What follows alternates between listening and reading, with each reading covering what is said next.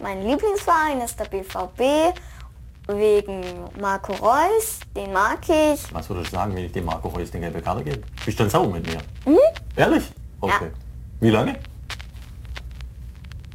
Fünf Minuten. Oh, dann geht's ja vorbei. Keine, hm. keine fünf Tage. Nö. Mhm. dann habe ich ja Glück gehabt. Herr Feuer, der Mann war auch dabei. Trainer Leich. Also da hinten nicht so viel mit dem Halten. Ja, besser. Wenn ich sie zurückschicke, fühle mir ein bisschen vereiert, wenn sie wieder vorkommen. Oder? Colinas Erben. Der Schiedsrichter-Podcast.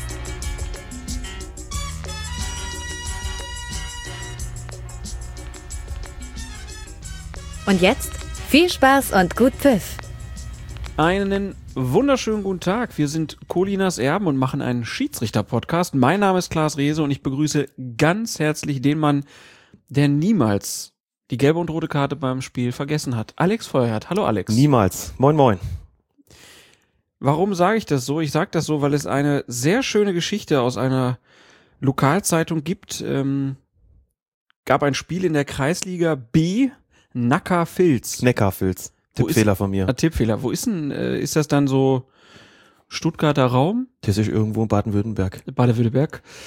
Ähm, also Harthausen spielte gegen Bergheim 3, 4-1 für Harthausen, aber das Ergebnis stand halt jetzt mittlerweile so ein bisschen ähm, außerhalb der Hauptrolle, denn es gibt äh, ein, eine, eine kleine Geschichte rund um den Schiedsrichter. Senat J, oder sagen wir eher S. Jakovic, der alter Simpsons-Scherz. Ich hab's befürchtet. Der hat nämlich ähm, die Karten vergessen und auch seine Pfeife. Dann hat der gastgebende äh, Verein, war es wahrscheinlich, ja, die Bergheimer, ja. die hatten noch eine Pfeife irgendwo rumfliegen, aber gelbe und rote Karte gab's nicht. Also hat sich der Schiedsrichter etwas überlegt und der Personalausweis wurde dann zur gelben Karte und laut Pressebericht der Führerschein zur roten Karte. Mittlerweile hat sich aber vorausgestellt, es war nicht der Führerschein, sondern es war seine Bankkarte. Die war wohl immerhin rot, wie das Bankhaus, von der, der sie kam. Und in dem Spiel äh, musste Jerkovic dann 90, äh, Quatsch, musste sechsmal den Personalausweis zeigen und schickte dann einen Spieler mittels Zeigens der Bankkarte frühzeitig unter die Dusche. Großartig, oder?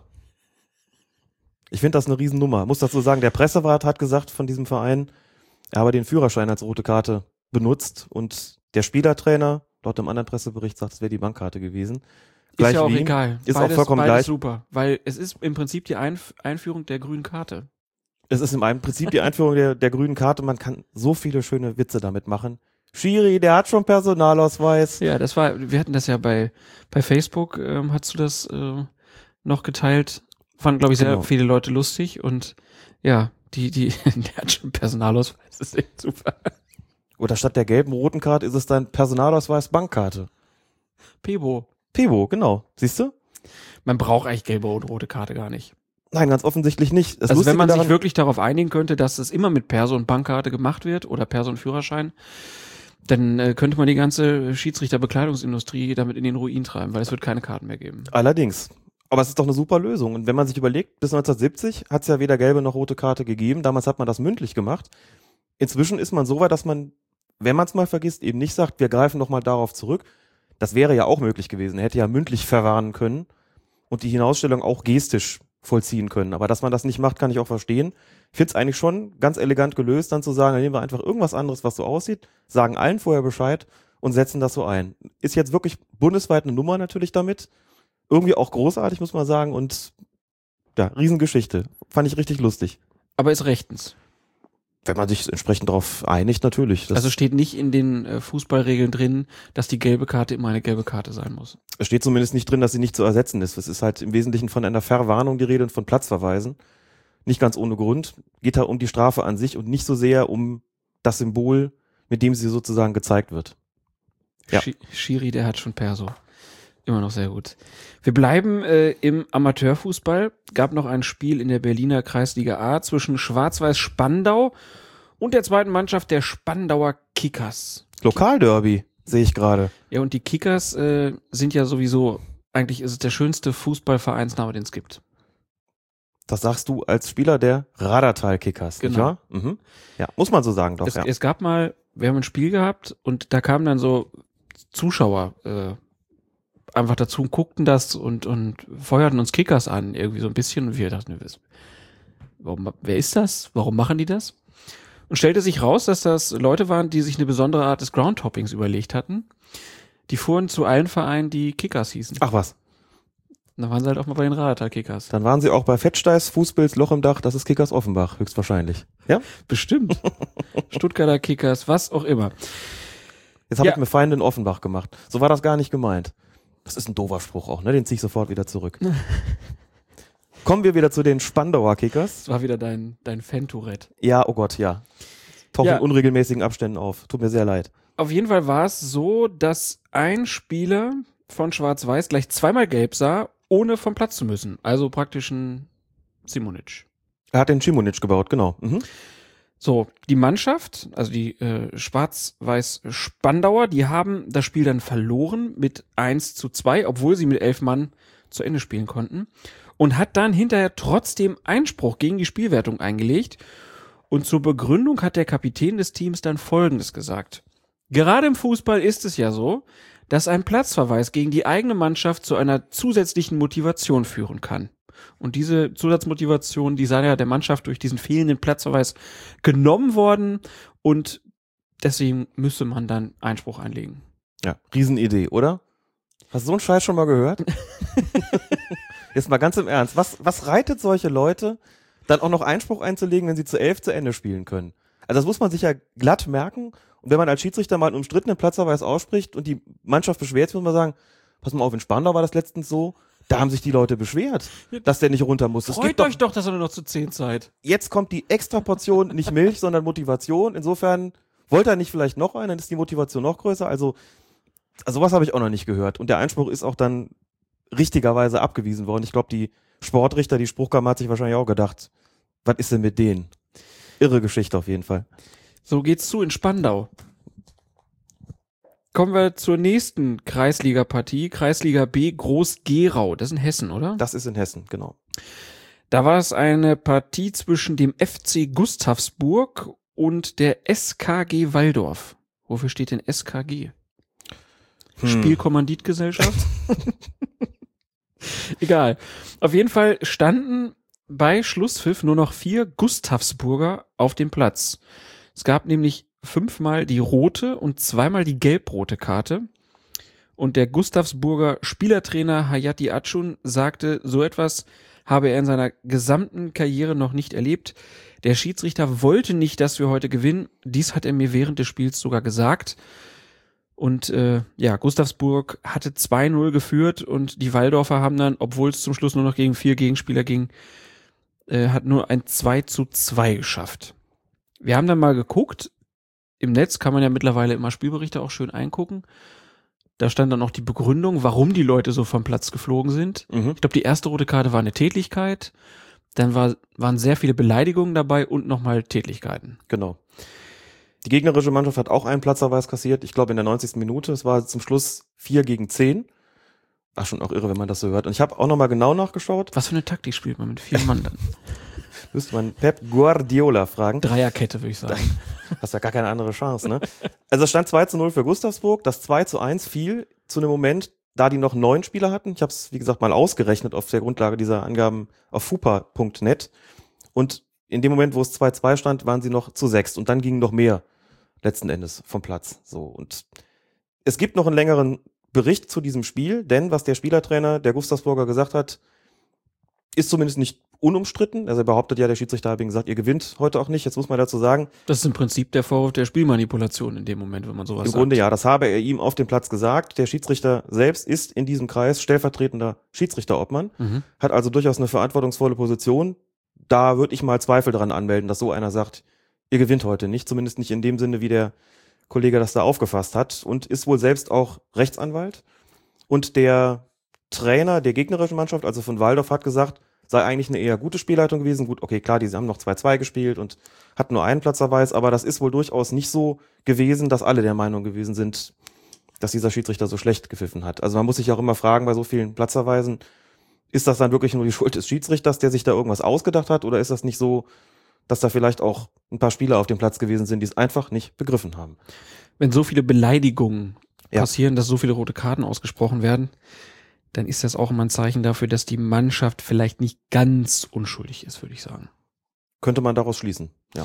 Es gab noch eine Frage Ja, von mehreren Leuten, warum Wa- das Spiel nicht abgebrochen worden ist. Wolltest du jetzt auch gerade fragen, tut mir leid. Äh, Nee, äh, hat hier ähm, der Thomas Köln Süd bei Twitter hatte das nämlich äh, Genau. unter anderem gefragt. Er hatte nämlich gefragt, wie das denn ist, warum das Spiel ja nicht abgebrochen wurde, weil es waren ja weniger als sieben Leute auf dem Platz. Genau. Muss man dazu sagen, zu Spielbeginn müssen es mindestens sieben sein. Wenn es weniger sind, kann nicht angepfiffen werden. Wenn eine Mannschaft im Laufe des Spiels auf weniger als sieben Spieler reduziert wird, sei es durch Platzerweise, sei es durch Verletzungen, die dann nicht mehr durch eine Auswechslung kompensiert werden äh, können, dann kann der betreffende Mannschaftskapitän um Abbruch bitten, unter der Voraussetzung, dass seine Mannschaft zurückliegt, also im Rückstand liegt, was hier ja nicht der Fall gewesen ist. Dazu muss man sagen, das ist keine Regel, die in den Fußballregeln drin steht, also keine FIFA-Regel, sondern das ist eine Anweisung des DFB, steht auch im Regelheft unter zusätzlicher Erläuterung des nämlichen DFB. Ich habe heute erfahren, in Österreich beispielsweise ist das anders. In Österreich wird ein Spiel in jedem Fall abgebrochen, sobald eine Mannschaft auf weniger als sieben Spieler reduziert wird. Es gibt also national unterschiedliche Regelungen, aber im Beritt des DFB ist es so, weniger als sieben, nur dann Abbruch, wenn das äh, Ergebnis gegen die betreffende Mannschaft lautet. Und dann muss auch nicht abgebrochen werden, sondern nur dann, wenn der Kapitän sagt, Schiri, wir wollen nicht mehr. Mhm. Die Chancen hat er ja hier nicht bekommen. Weiß nicht, wie viel Nachspielzeit es gegeben hat, aber bei 2-2 ist alles richtig gelaufen, wenn die Partie zu Ende gebracht worden ist. Wer mit vier Mann 2-2 geholt, ist ja auch nicht schlecht eigentlich. Das ist doch eine sensationelle Nachricht, oder nicht? Ja, wunderbar. Damit würde ich sagen, verabschieden wir uns aus den Untiefen des Amateurfußballs und freuen uns weiterhin über eure Hinweise, wenn ihr sowas entdeckt und kommen jetzt zur Bundesliga. Elfter und auch zwölfter Spieltag wird jetzt besprochen bei Colinas Erben. Weiter! Aufpassen, draufbleiben, wenn der Brüller dann nochmal so Aktion macht, mithalten, ja, damit wir mal sauberen Ton an, anbringen. Dann nimmst du den Master Fuß. Genau. Das war Knut Kircher, Schiedsrichter in der Bundesliga und auch international. Nicht mehr. nicht mehr gewesen, aber er ähm, hat sich für eine Doku für Sky zur Verfügung gestellt. Knappe halbe Stunde geht die Doku, heißt das 19. Team der Bundesliga und es geht um Schiedsrichter, ein bisschen im Allgemeinen, aber vor allen Dingen um Knut Kircher und äh, das war jetzt ein Ausschnitt aus seinem Funkverkehr, den er hatte mit seinem Assistenten. Die Stimmen sind äh, sehr ähnlich, man kann den gar nicht so genau raushören, wer was sagt. Das hängt auch, also hängt auch daran, liegt auch daran, dass beide eine recht ähnliche geografische Herkunft haben, glaube ich. Das Idiom ist Das sehr Idiom ist ähnlich, ähnlich. auf jeden Fall.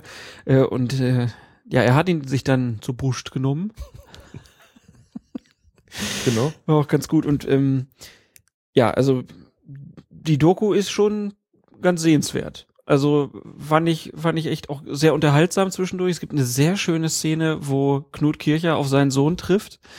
Ähm, der Sohn spielt irgendwie in seinem Zimmer und dann geht die Tür auf und Knut Kircher kommt rein mit Darth Vader Maske und sagt, ich bin dein Vater. Und komischerweise fangen sie dann an zu kämpfen. Genau. Die Dramaturgie ist schon ungewöhnlich der Ja, ganzen Angelegenheit. Der Sohn erlegt ihn dann und dann kommt dieser äh, Reus-Dialog, den wir ganz am Anfang der Folge hatten. Ja, und äh, wird dann auch schön begleitet, während Das war ein verzogenes Kind, ne? Fan von Borussia Dortmund. Was ist da falsch gelaufen? Muss man doch mal fragen dürfen. Ja, gut, ich muss dann ja immer an diese schöne Arminia Bielefeld-Werbung denken, wo Ja. dieses Baby mit dem Schnuller, Bayern-Schnuller war und dann steht da drunter, wir waren vor den Spätfolgen. Also So, daran denkst du also. Ja. Mhm, Das merke ich mir. auf jeden Fall, diese Doku hat auch dir gefallen. Ich fand die Doku sehr schön. Wir haben sie uns ja nochmal zusammen angeschaut und muss wirklich sagen, auch liebevoll gemacht, sehr nett gemacht. Natürlich ist das immer ein Highlight, wenn man Auszüge aus dem Funkverkehr hören kann. Wie einfach man doch gestrickt ist, ne? es geht auch darum, einfache Worte zu finden, das muss man schon sagen. Oder meinst du einfach Ne, gestrickt im Sinne von Im Sinne des ah, Zuschauers. leicht zufriedenzustellen? Ja, dass man, weil, weil das wie so ein, gehütetes Geheimnis ist, Ja. was Schiedsrichter sich auf dem Platz sagen und da kriegt man wirklich, man kriegt ja auch nur so ein paar Zuckerli zugeworfen, aber es sind ein paar schöne Sprüche dabei auf jeden Fall. man weiß es ja so als Laie erstmal, glaube ich, gar nicht, was da besprochen wird. Ich kenne es natürlich aus dem Amateurbereich. Ich weiß schon auch aus Gesprächen, was in der Bundesliga erzählt wird. Jetzt nicht speziell von Knut Kircher, da habe ich jetzt keine Ahnung. Und sie werden natürlich auch jetzt nichts rausgesucht haben bei der Dokumentation. Das ist ja auch in Ordnung so. Nichts rausgesucht, was jetzt besonders kontrovers gewesen ist. Ne? Also manchmal ist der Ton auch rauer. Knut Kircher ist, auch das gibt die Dokumentation her oder die Reportage, ein freundlicher Mensch, ein besonderer Mensch. Er bringt auch mal einen Spruch, versucht die Spieler ein bisschen runterzubringen. Und es muss halt immer kurz und präzise sein. Das Ganze ist vollkommen klar. Er sagt ziemlich häufig, das fällt mir auf so, das brauchen wir hier nicht. Ne? Ist das das Wir zum einen? Also stellt so ein Wir her auf den Platz, wo der Schiedsrichter durchaus zwischen den beiden Mannschaften steht und sagt, brauchen nicht, bedeutet halt schon so, soll nicht oder darf nicht und so. Und das Vor Dingen, wenn es um Diskussionen geht. Also Genau. er hat gepfiffen und dann kommt einer von der Mannschaft und will ihm noch irgendwas erzählen. Ja. Dann ist immer wieder dieser Satz da und wir brauchen das jetzt nicht zu diskutieren. Dafür brauche ich sie hier nicht. Dafür brauche ich sie ja nicht, genau. Also das ist schon sehr schön dargestellt, wie alles so funktioniert, was in der Halbzeit passiert, was nach dem Spiel mit dem Beobachter besprochen wird, wie es so ein bisschen zu Hause zugeht. Schöner Cameo-Auftritt von äh, Lothar Matthäus noch. Natürlich, das musste auch, das musste natürlich auch sein. Also man kriegt schon so ein bisschen einen Einblick. Ich habe gedacht, am Ende so, ich hätte auch noch länger zuschauen und zuhören können. Aber das ist gut, dass sie das gemacht haben und es lohnt sich wirklich, das anzuschauen, finde ich. Es sind zwei Spiele, war einmal der Bundesliga-Auftakt in Augsburg gegen Dortmund und dann noch ein Spiel auf Schalke, achter Spieltag Gegen Hertha. gegen Hertha. Ähm, gab auch so ein paar Szenen. Also im ersten Spiel hat er einen Elfmeter nicht gegeben zum Beispiel. Hat auch Mhm. eine schöne Szene mit dem Beobachter hinterher, wo man schon auch gesehen hat, na ja, wenn da jetzt die Kamera nicht wäre, dann hätte der Beobachter eine andere Wortwahl vielleicht gehabt und die, die hätte ihm klarer gesagt, dass er hier einen ordentlichen Fehler gemacht hat. Aber nee, insgesamt äh, schönes Ding. Hoffentlich stellt Sky das auch vielleicht mal denen zur Verfügung, die kein Abo haben, weil ich glaube, das wäre auch für viele, die sich mit der Bundesliga beschäftigen und nochmal ganz interessant, das zu sehen. Definitiv. Wäre schön, wenn es so wäre. Ich habe Zweifel daran. Aber vielleicht gibt's ja für alle, die keins haben, irgendwie auch eine Möglichkeit, bei anderen mitzuschauen oder was weiß ich. Irgendwie kommt man da bestimmt dran.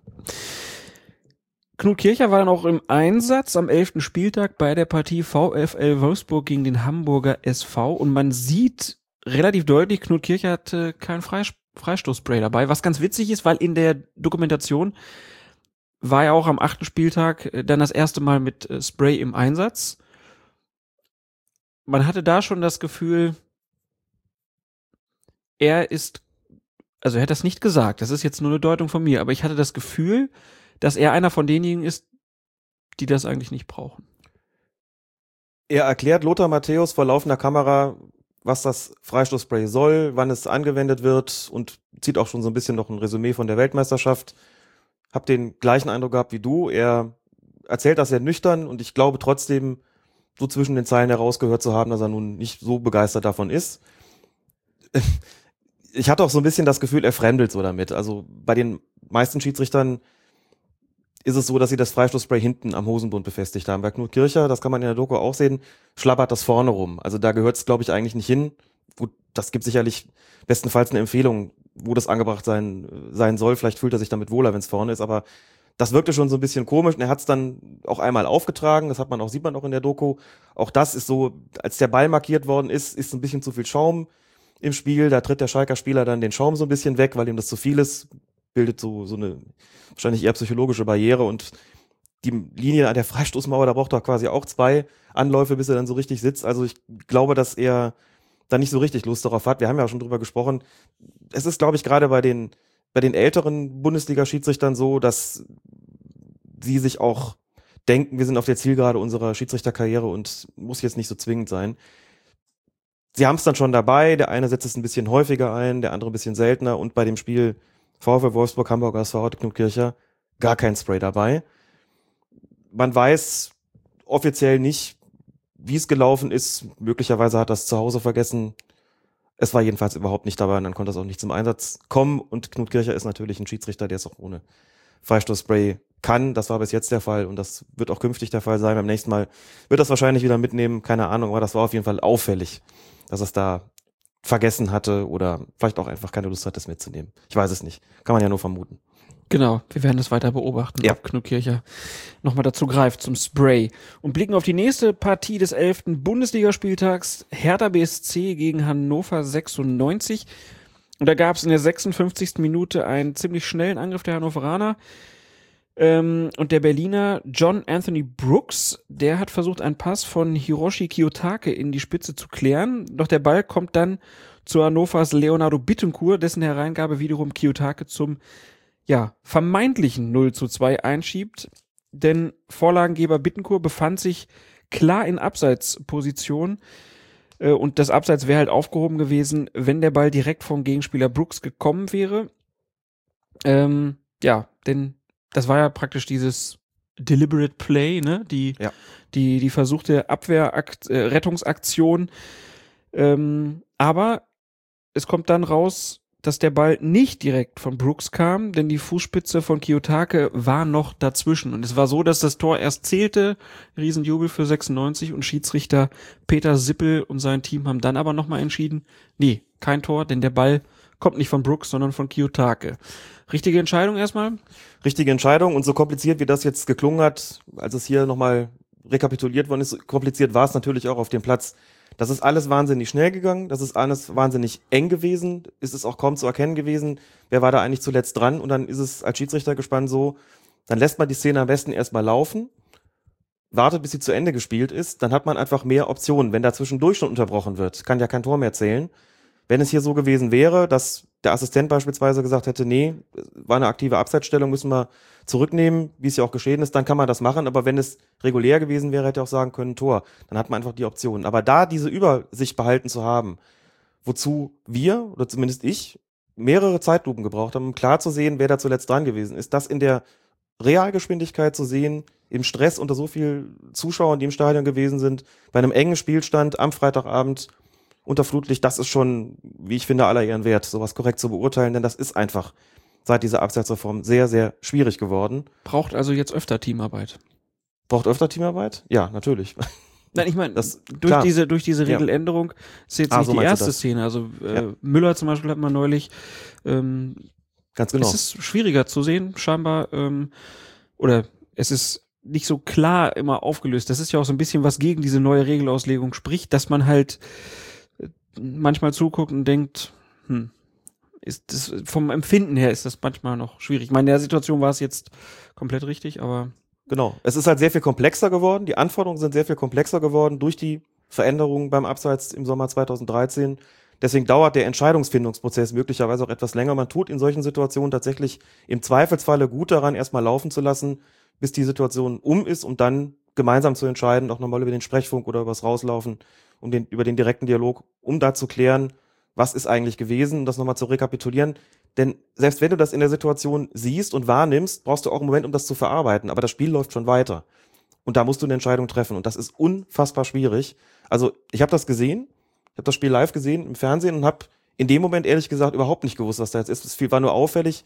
Der steht so wahnsinnig frei. Mal gucken, was passiert. Und da kommt die Absprache und da kann man auch niemandem einen Vorwurf machen, dass das einen Moment dauert, denn das sind Prozesse, da geht wirklich Gründlichkeit und Genauigkeit klar vor Schnelligkeit. Das haben sie aber im Grunde optimal gemanagt, muss man sagen, und auch die richtige Entscheidung getroffen. Und sowas finde ich dann sehr, sehr beachtlich, weil ich selbst aus meiner eigenen Erfahrung weiß, ich habe es ja nochmal in der Linie gemacht zuletzt, dass in den, auch das in den unteren Klassen schon schwierig zu sehen ist. Um wie viel mehr ist es natürlich mit den vielen Zuschauern, wenn viel mehr auf dem Spiel steht, um wie viel schwieriger ist es natürlich dann in solchen Situationen. Klar, also wirklich optimal gelöst. du hast ja an einem Freitagabend Berlin gegen Hannover angeguckt. Ja, wenn ich Zeit habe und Ich lobe dich. Lust habe, gucke ich mir auch deinen Verein an freitagsabends. Ja, war auch mal das richtige Ergebnis zwischendurch. SC Freiburg gegen Schalke 04 gab es dann auch noch am 11. Spieltag. In der 22. Minute ist es dann Schalkes Weltmeister, einer von zwei, Benedikt Hövedes, der im eigenen Strafraum eine Flanke von Sebastian Freis mit der Hand ablenkt. Wäre natürlich, ja, wohl ein Strafstoß fällig gewesen. Schiedsrichter Felix Zweier pfeift aber nicht. Der Ball kommt dann zum völlig freistehenden Freiburg Christian Günther der sein erstes Bundesligator erzielt. Und jetzt ist natürlich die erste Frage, hat Zweier hier auf Vorteil entschieden oder hätte der gar keinen Elfmeter gegeben? Meine Vermutung war, nach dem erstmaligen Ansehen der ganzen Szene, dass er auf Vorteil entschieden hat. Man muss allerdings dazu sagen, er ist nicht im Bild gewesen. Was Höwedes da tut, erfüllt für mich den Tatbestand des absichtlichen Handspiels. Das heißt ja noch nicht, dass der Schiedsrichter das auch so sieht, aber ich meine, er hat seine Körperfläche vergrößert, vielleicht auch eine Bewegung zum Ball gemacht. Ich Also denke, war, ein- war ein ziemlich schneller Angriff über links und Hövedes steht, ja, sind schon ein paar Meter zwischen Freis und ihm. Der Ball wird halt relativ zügig in die Mitte gespielt und es sieht dann so aus, als ob Hövedes halt den linken Arm draußen lässt. Mhm. genau. Und das ist dann so die klassische Körpervergrößerung. Deswegen hätte ich einen Strafstoß angemessen gefunden.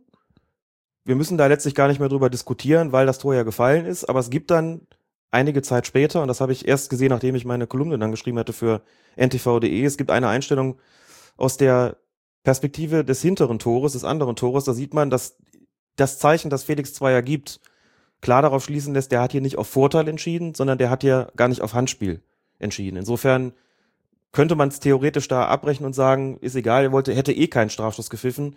Alles weitere ist dann uninteressant. Aber gehen wir mal davon aus, weil es regeltechnisch interessanter ist, er hätte Vorteil angezeigt. Das wird deswegen interessant, weil man ja sagt, na gut, da kommt es im Strafraum zu einem Handspiel. Da sagt jeder normalerweise, der allerbeste Vorteil, den es jetzt geben kann, ist eigentlich der Strafstoß. Mhm. Wenn du jetzt weiterlaufen lässt, wird es natürlich gegebenenfalls heikel. Denn was ist, wenn der verschießt? Dann sagen alle, Schiri, gibst du keinen Elfmeter an? Um das mal aufzudröseln, folgendes. Christian Günther bekommt den Ball und steht sehr gut zum Tor, steht auch näher als Elfmeter dran, hat eine optimale Schussposition. Da kann man argumentieren, Junge, du hast den Vorteil bekommen, besser wird's auch aus Elfmetern nicht, mach ihn rein, ansonsten kann ich dir auch nicht mehr helfen. Hat er dann ja auch getan. Die Frage wäre jetzt, was wäre eigentlich passiert, wenn Günther vorbeigeschossen wäre, ge geschossen hätte, hätte man dann noch auf Vorteil, auf, auf Elfmeter entscheiden können? Also nach dem Motto Vorteil nicht eingetreten oder nicht. Und dazu ist zu sagen, nein, hätte man nicht, denn in dem Moment, wo der kontrolliert und unbedrängt den Ball annehmen kann und völlig ungehindert aufs Tor schießen kann, in dem Moment ist der Vorteil eingetreten. Wenn er dann nichts daraus macht, kann man nicht sagen, naja gut, dumm gelaufen, verballert, geben wir den Elfer doch noch. Da wäre der Vorteil dann gegeben gewesen. Was anderes wäre es gewesen, wenn er da in Bedrängnis gewesen wäre. Man also sagt, man kann doch gar nicht sagen, ob der Vorteil eigentlich einget eingetreten ist. Dann kann man auch noch einen Strafstoß pfeifen. Aber nicht so klar, wie das hier war. In dem Moment durch die kontrollierte Übernahme, den kontrollierten Schuss, wäre dann der Vorteil eingetreten gewesen.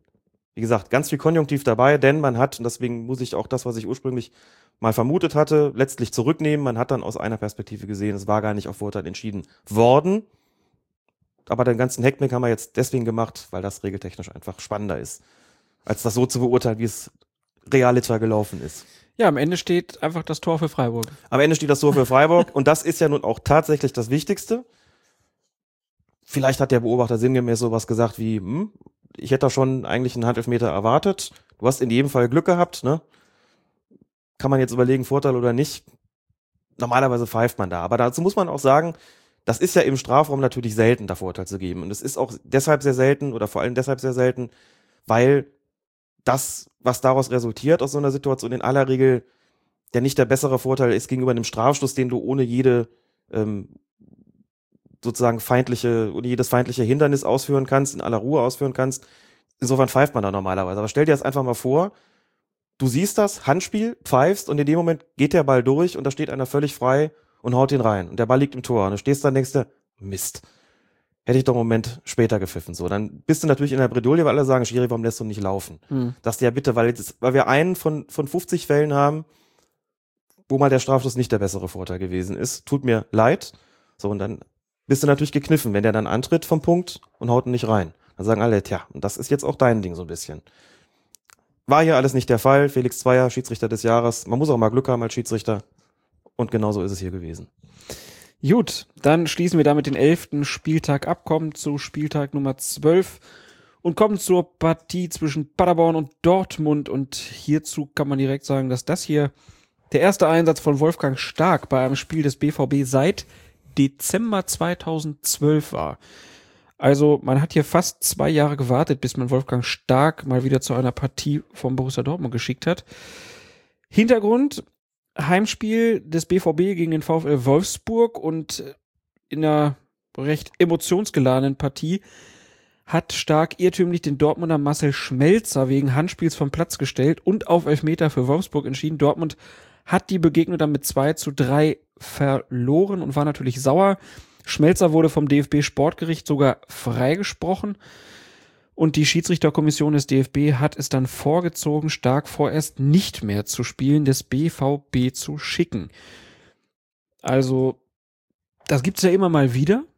Ja. Dass Schiedsrichter dann da erstmal nicht mehr hingeschickt werden.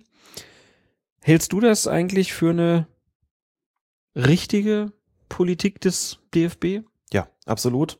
Wird auch praktiziert bis runter in die Amateurspielklassen. Wenn ich früher Spiele gehabt habe, bei denen es massiven Ärger mit einer Mannschaft gegeben hat, habe ich anschließend auch beim Ansetzer angerufen oder ihm eine Mail geschickt oder was auch immer und ihm gesagt, pass mal auf, das hat Stress gegeben. Ist, glaube ich, besser, wenn wir uns in dieser Saison möglichst nicht mehr sehen oder vielleicht zumindest nicht mehr in der betreffenden Hin- oder Rückrunde. Natürlich muss man dazu sagen, Amateurbereich heißt immer, es ist nicht so viel Öffentlichkeit da, nicht so viele Fans, die ein Elefantengedächtnis entwickeln können und eventuell sagen, der schon wieder. Klar ist das so, wenn man sich dann wieder sieht, dass bei einigen die Erinnerung hochkommt, ach, der Schiri und der Schiri natürlich auch sich denkt, ach, die Mannschaft schon wieder, aber da ist es auch vollkommen normal, dass man das erstmal ruhen lässt. Denn es sind noch andere Kollegen da, die das übernehmen können. Und solange das nicht dazu führt, dass man sozusagen lebenslang dann nicht mehr pfeift, auch das kann, wie wir wissen, passieren. Stichwort Markus Merck und Mhm. Schalke, weil es aber damals einfach von dramatischer Konsequenz war und ne, 2001 Markus Merck mit der Entscheidung in Hamburg indirekter Freistoß für Bayern München, Tor 1 zu 1, Schalke nicht deutscher Meister. Für die, die sich da jetzt nicht dran erinnern, das schließe ich fast schon aus. Das ist eine relativ unbekannte Geschichte der Bundesliga. Also da war das klar, das wird nie wieder was, weil das einfach so massiv gewesen ist. Bei Stark, da gab es vorher auch schon mal ein paar Begebenheiten mit Dortmund, weiß ich noch, wo die beiden nicht so richtig glücklich miteinander geworden sind. Da hat man erstmal gesagt, jetzt gibt's mal eine gewisse Auszeit. Ich finde das richtig. Es sorgt doch nur für Ärger. Grundsätzlich ist der Ansatz des DFB und auch der Landesverbände zu sagen, eigentlich muss jeder Schiedsrichter dann auch jeden Verein pfeifen können. Das können wir nicht machen, dass wir hier den Wünschen der Vereine folgen oder dass die irgendwie de facto Schiedsrichter ablehnen können. So ist es auch nicht. Also die Möglichkeit gibt es nicht, aber es gibt die Möglichkeit zu sagen, geht euch einfach mal eine Weile aus dem Weg. Bringt doch nichts, wenn das Ganze von vornherein schon vorbelastet ist. Man muss sich halt fragen, wie lange dieses erstmal dauert. In dem Fall hat der DFB die Frage dahingehend beantwortet, dass er gesagt hat, zwei Jahre. Knapp zwei Jahre, Wie war denn das bei dir? kürzer. Also in der Regel kürzer.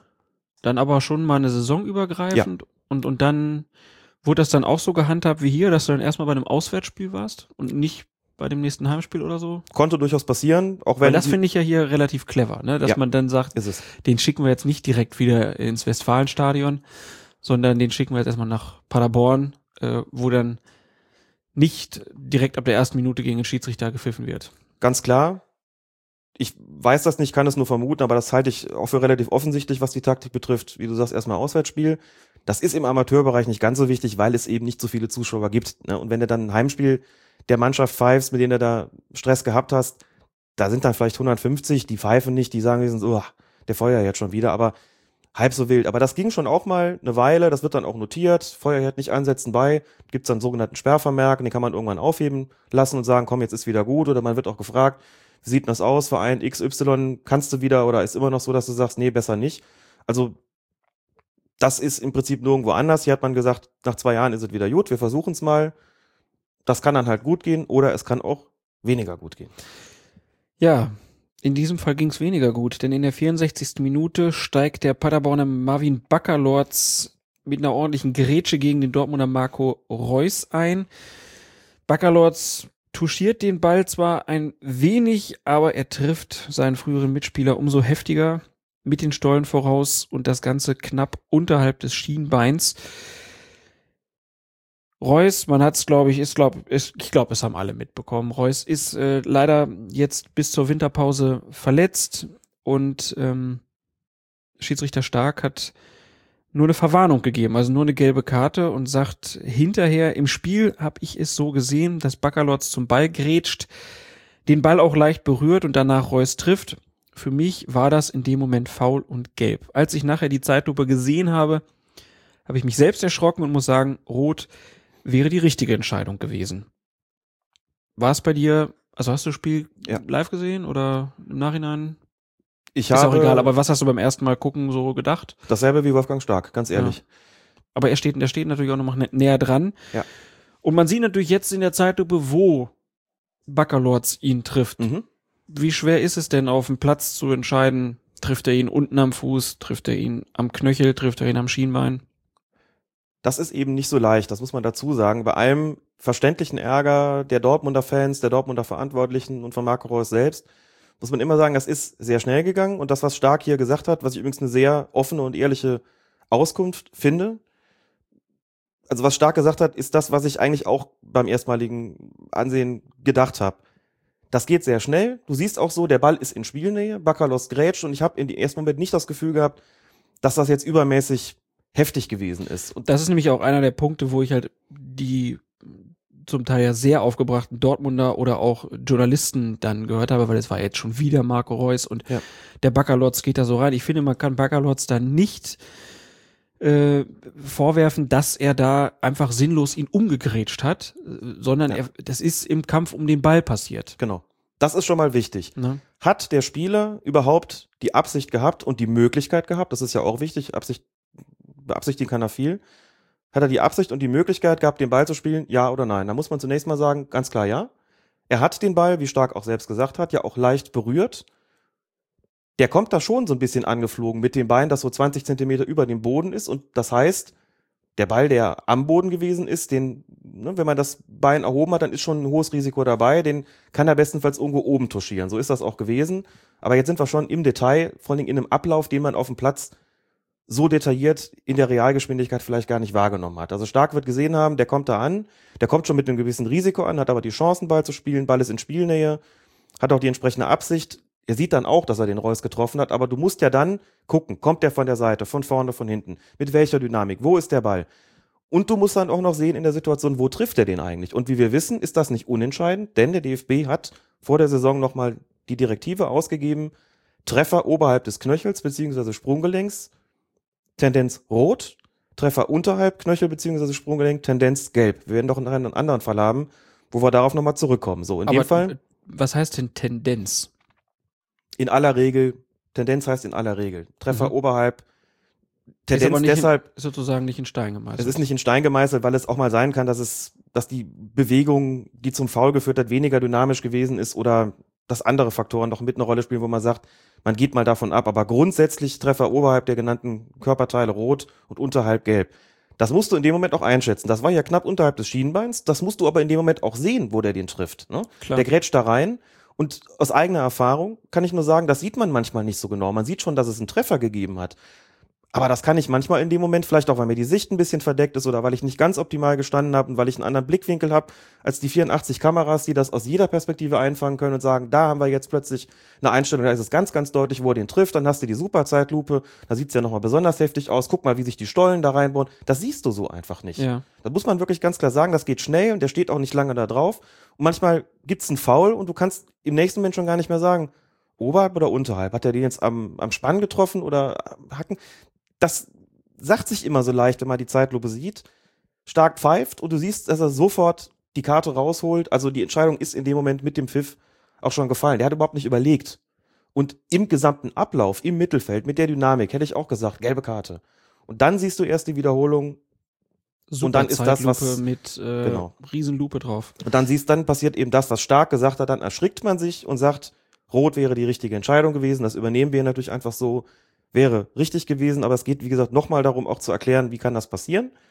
Und dass das natürlich nichts, aber auch gar nichts damit zu tun hat, wie Dortmund und Stark sich zueinander verhalten, ist auch nochmal ein Punkt. Das ist natürlich unglücklich in so einer Situation, hängt aber davon überhaupt nicht ab.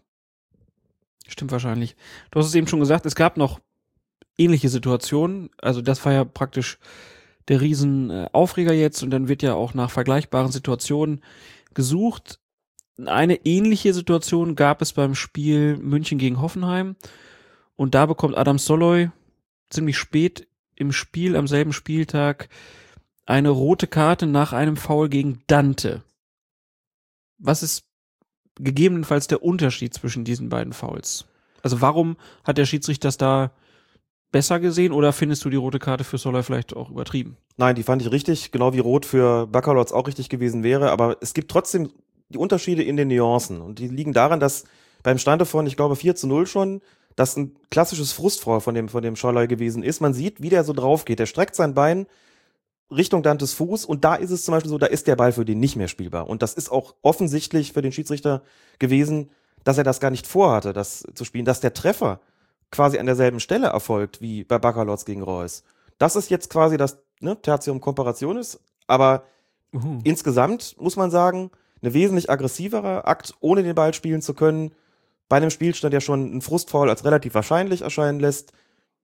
Insofern Treffer an der, an der gleichen Stelle, aber trotzdem die gesamten Gründe und auch vielleicht etwas bessere Sicht vom Schiedsrichter, der da auch gesehen hat, der Dante steht da hinten in der eigenen Verteidigung, da ist auch nicht irgendwie groß Kampf um den Ball angesagt, da hat Dante schon eher eine Kontrolle. Zack, kommt der Treffer und dann ist es auch eine klare rote Karte. Das, das, da ist der Unterschied in den Nuancen eben, was aber wie gesagt, wenn Stark das eben so gesehen hätte, wie er es hinterher gesagt hat, wäre es eben bei Baccalords auch rot gewesen. Aber man muss ja auch erklären, wie kommen unterschiedliche Urteile zustande. Ja, dann holen wir den äh, dritten Fall noch dazu. RB Leipzig äh, gegen St. Pauli.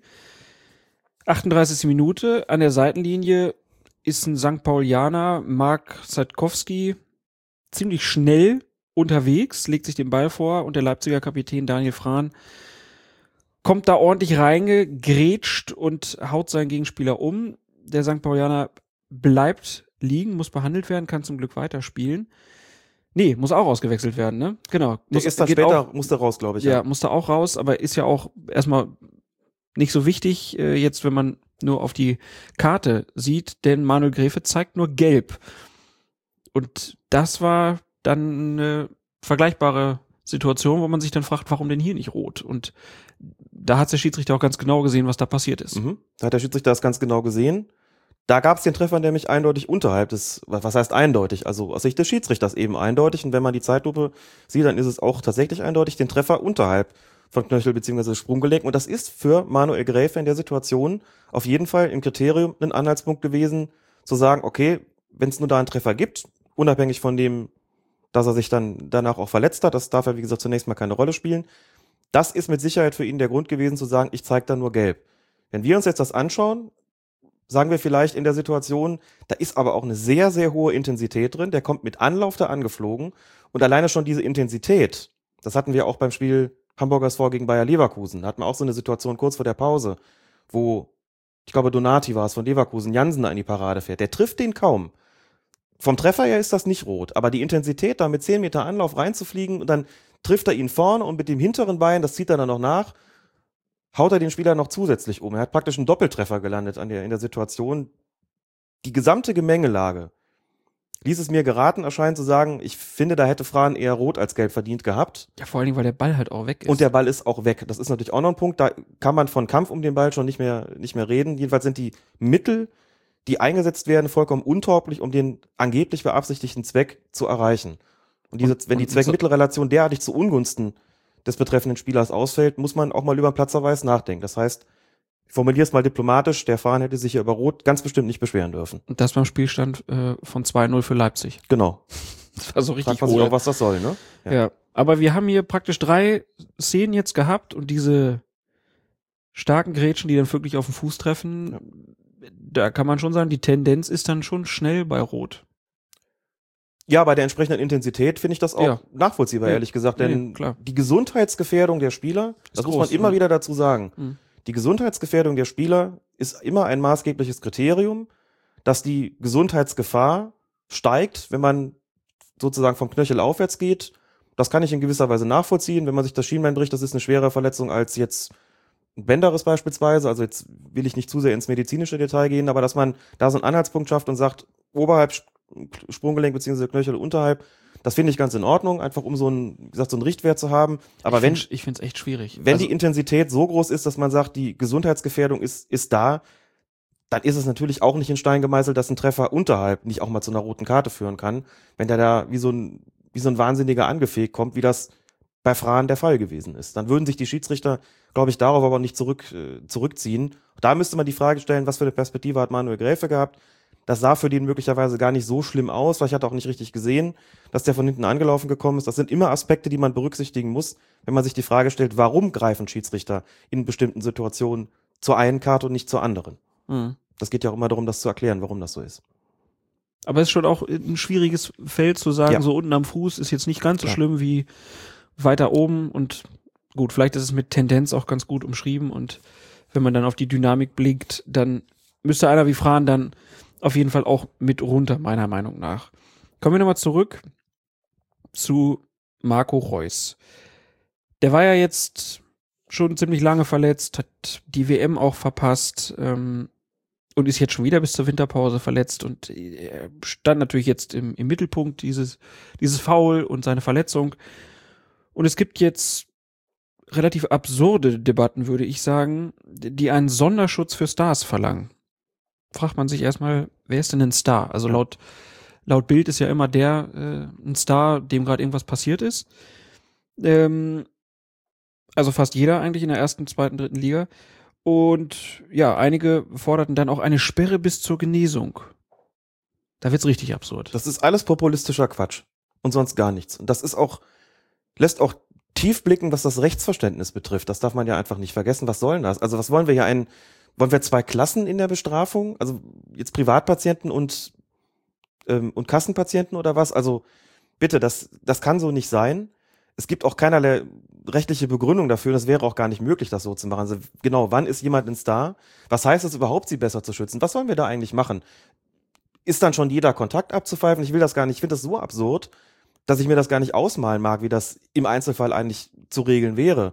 Ab wann ist man denn ein Star und wie soll das aussehen? aussehen? Also sagt man dann den Gegenspielern, sie nähern sich dem bitte nicht äh, näher als, als zwei Meter. Vor allen Dingen, dann wären praktisch bei Bayern alle geschützt. Dann wären bei Bayern alle geschützt. Genau, beim FC Augsburg von mir aus dann jetzt weniger. Und was ist eigentlich in der zweiten Liga? Müssen wir da auch unterscheiden. Also das ist einfach Unsinn. Und die Geschichte mit der Sperre bis zur Genesung, die auch von ne, führenden Sportzeitschriften erhoben wird. Ich frage mich auch ernsthaft, was, was treibt die Leute, sowas zu sagen? Also was ist denn, ich mache einen Foul und beende mit diesem Foul jemandes Karriere. Darf ich dann auch nicht mehr spielen, weil der nicht mehr spielen darf? Und wie lange machen wir das denn, bis er genesen ist, bis er wieder trainiert, bis er wieder spielt, beispielsweise? Und was ist mit Fouls, die an sich gar nicht schlimm sind, aber wo sozusagen, wo der einfach blöd fällt und reißt sich irgendwas, bin ich dann auch dafür zuständig? Und nein, natürlich nicht. Also man muss ja dazu sagen, wenn ein Foul hart gewesen ist, fällt die Sperre ohnehin schon länger aus, als wenn es nicht so hart gewesen ist. Ne? Es gibt da ja auch einen Strafrahmen.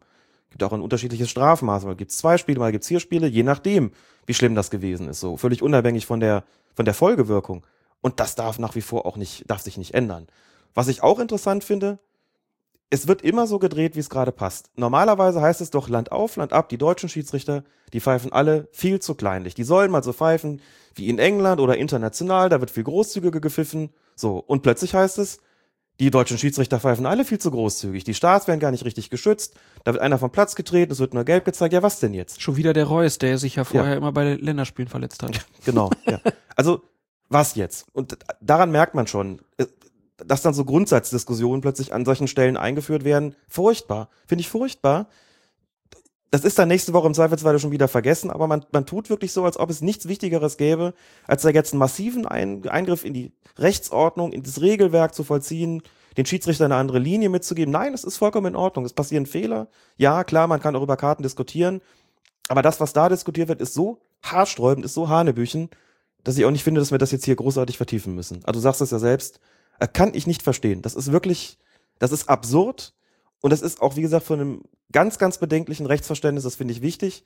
Das ist undemokratisch und das finde ich wirklich abstrus, so eine Forderung überhaupt zu stellen. Wirklich populistischer Müll. Punkt. Dann kommen wir Könnt zu. ihr mich aufregen, du. Was? Ich finde das gut. Ich finde das gut. Ich finde das sehr gut. Man muss sich auch mal aufregen über, auch über Sportjournalismus. Ist halt das Blöde, ne? Bei, in der Meisterschaft äh, ist schon alles entschieden. Dann muss man sich halt solche Themen suchen. Ja. Naja. Kommen wir zurück zum Spiel Paderborn gegen Dortmund. Da war es nämlich äh, eine zweite Szene, die noch äh, schwierig war für Wolfgang Stark. In der 80. Minute gibt Stark nämlich beim Stand von 2-1 für den BVB ein Tor von Kevin Großkreuz nicht, weil Milos Jojic unmittelbar zuvor aus einer Abseitsposition ins Spiel eingegriffen haben soll. War das richtig?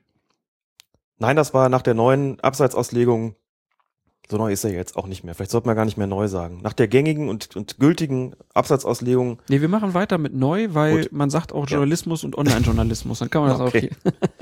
War das wohl nicht richtig, denn der Ball fliegt über ihn drüber und alles, was er tut, ist maximal irgendwie vielleicht Torwart oder Gegenspieler so ein bisschen zu irritieren, im alleräußersten Fall auch ein bisschen zu behindern. Das sind aber alles Begriffe, die aus dem Regelwerk rausgeflogen sind, als man diese Abseitsregel reformiert hat. Na, stand vorher Behinderung, Täuschung, Ablenkung eines Gegenspielers gilt als aktives Abseits. Den Passus findet man nicht mehr.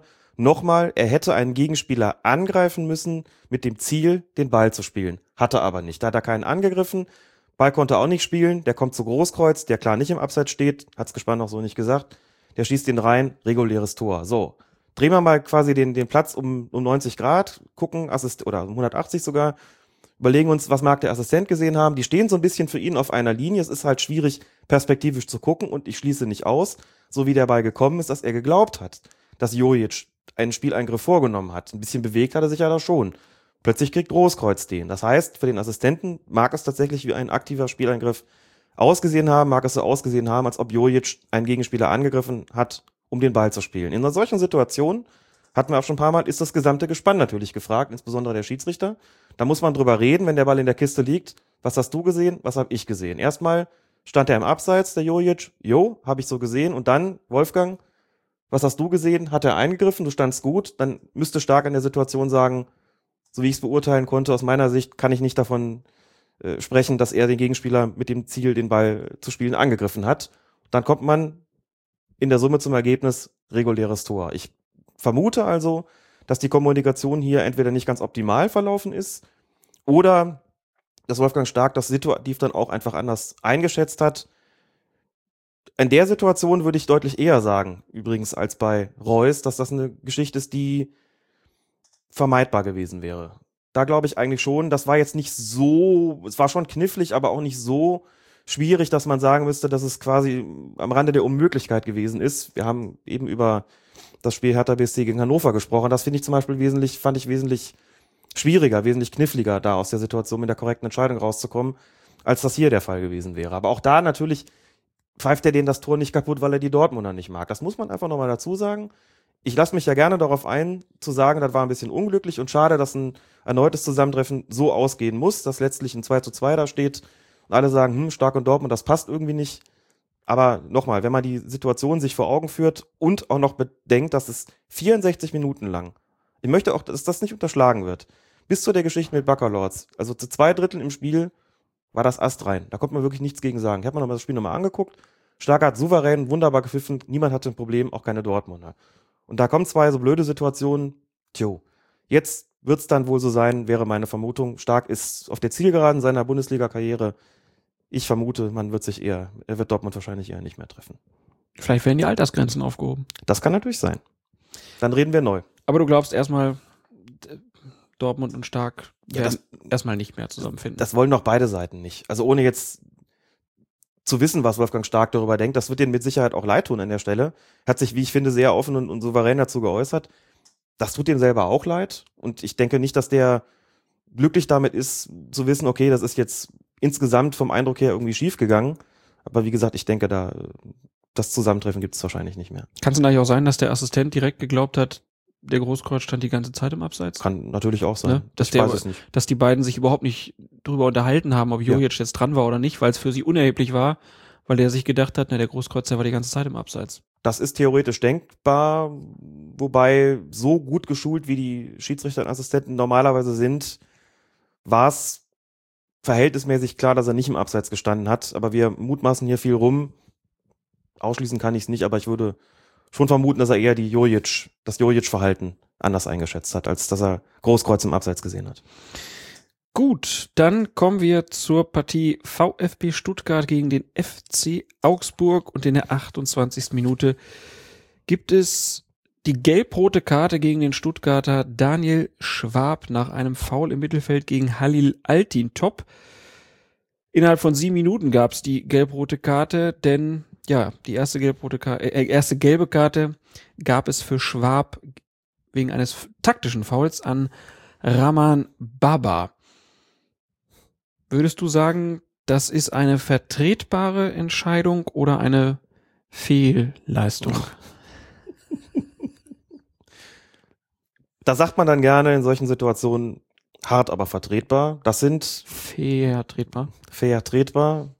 Ich finde ja, dass alle Wortspiele mit dem Namen Fee gemacht worden sind, deswegen möchte ich mich daran eigentlich nicht mehr beteiligen. Sei doch nicht so fehleidig. Du hast ja dir alle notiert, ne? Zumindest im Kopf. ja. Hei, hei, hei. Okay, hart, aber Die wird vertretbar. die wird's jetzt erstmal nicht mehr geben. Der Armin Fee wird erstmal nicht mehr Trainer sein in nächster Zeit. Der wird doch der Nachfolger von Hüb Stevens, habe ich gehört. Ja. Ist doch bewährtes Modell. Ernst beiseite.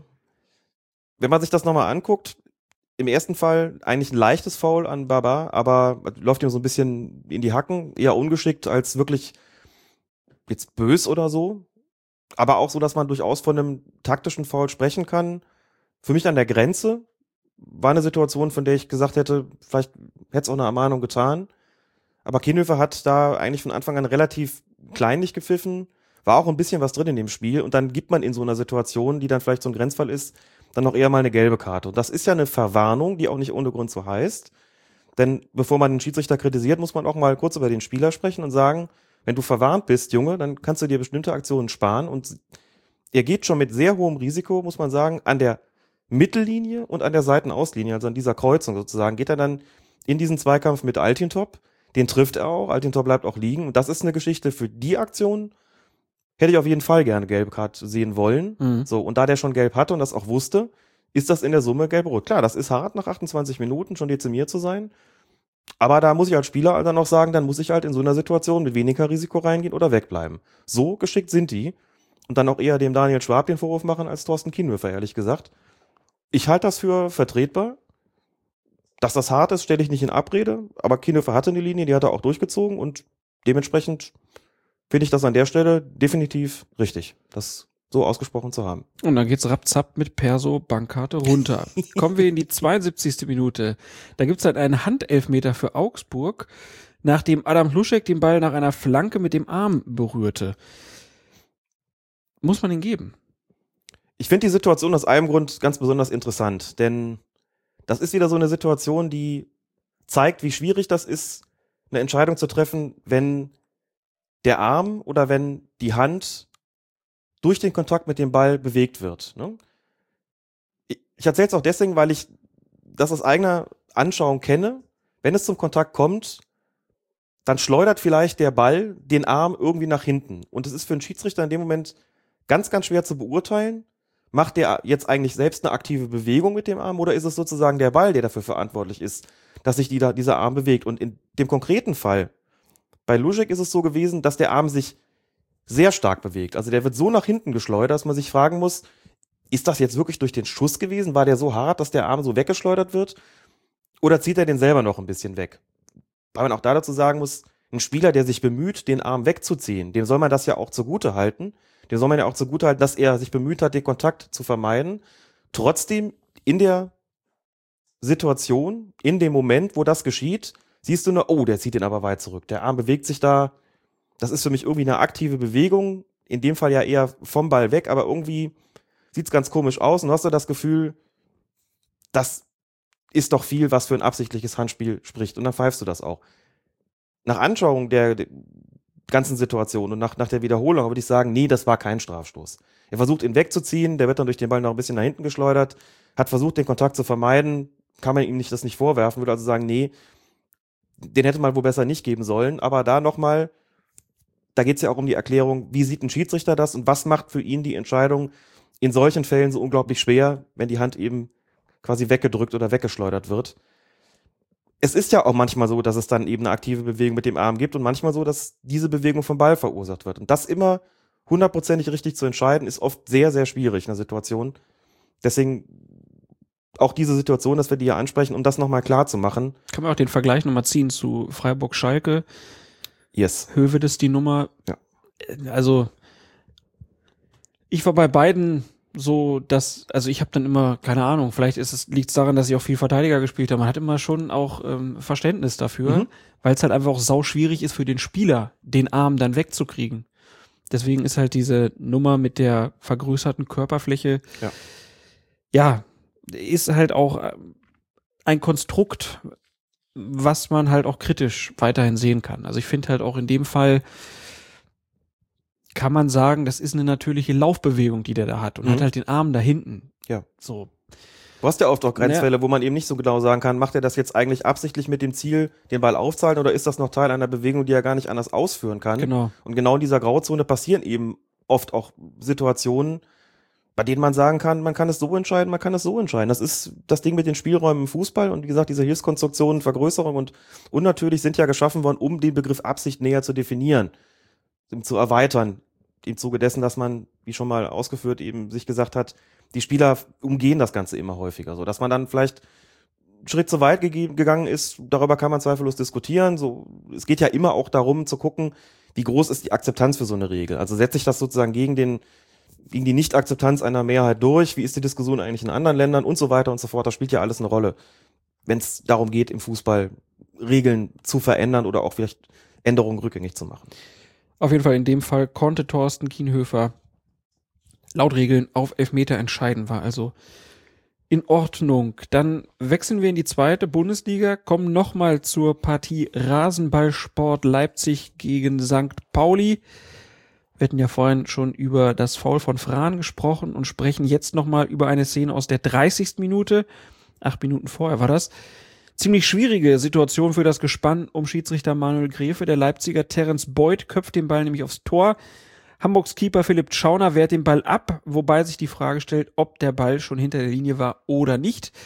Denn auf der Torlinie stehen buxiert Daniel Fran, wieder Fran, den Ball schließlich mit der Hand ins Tor.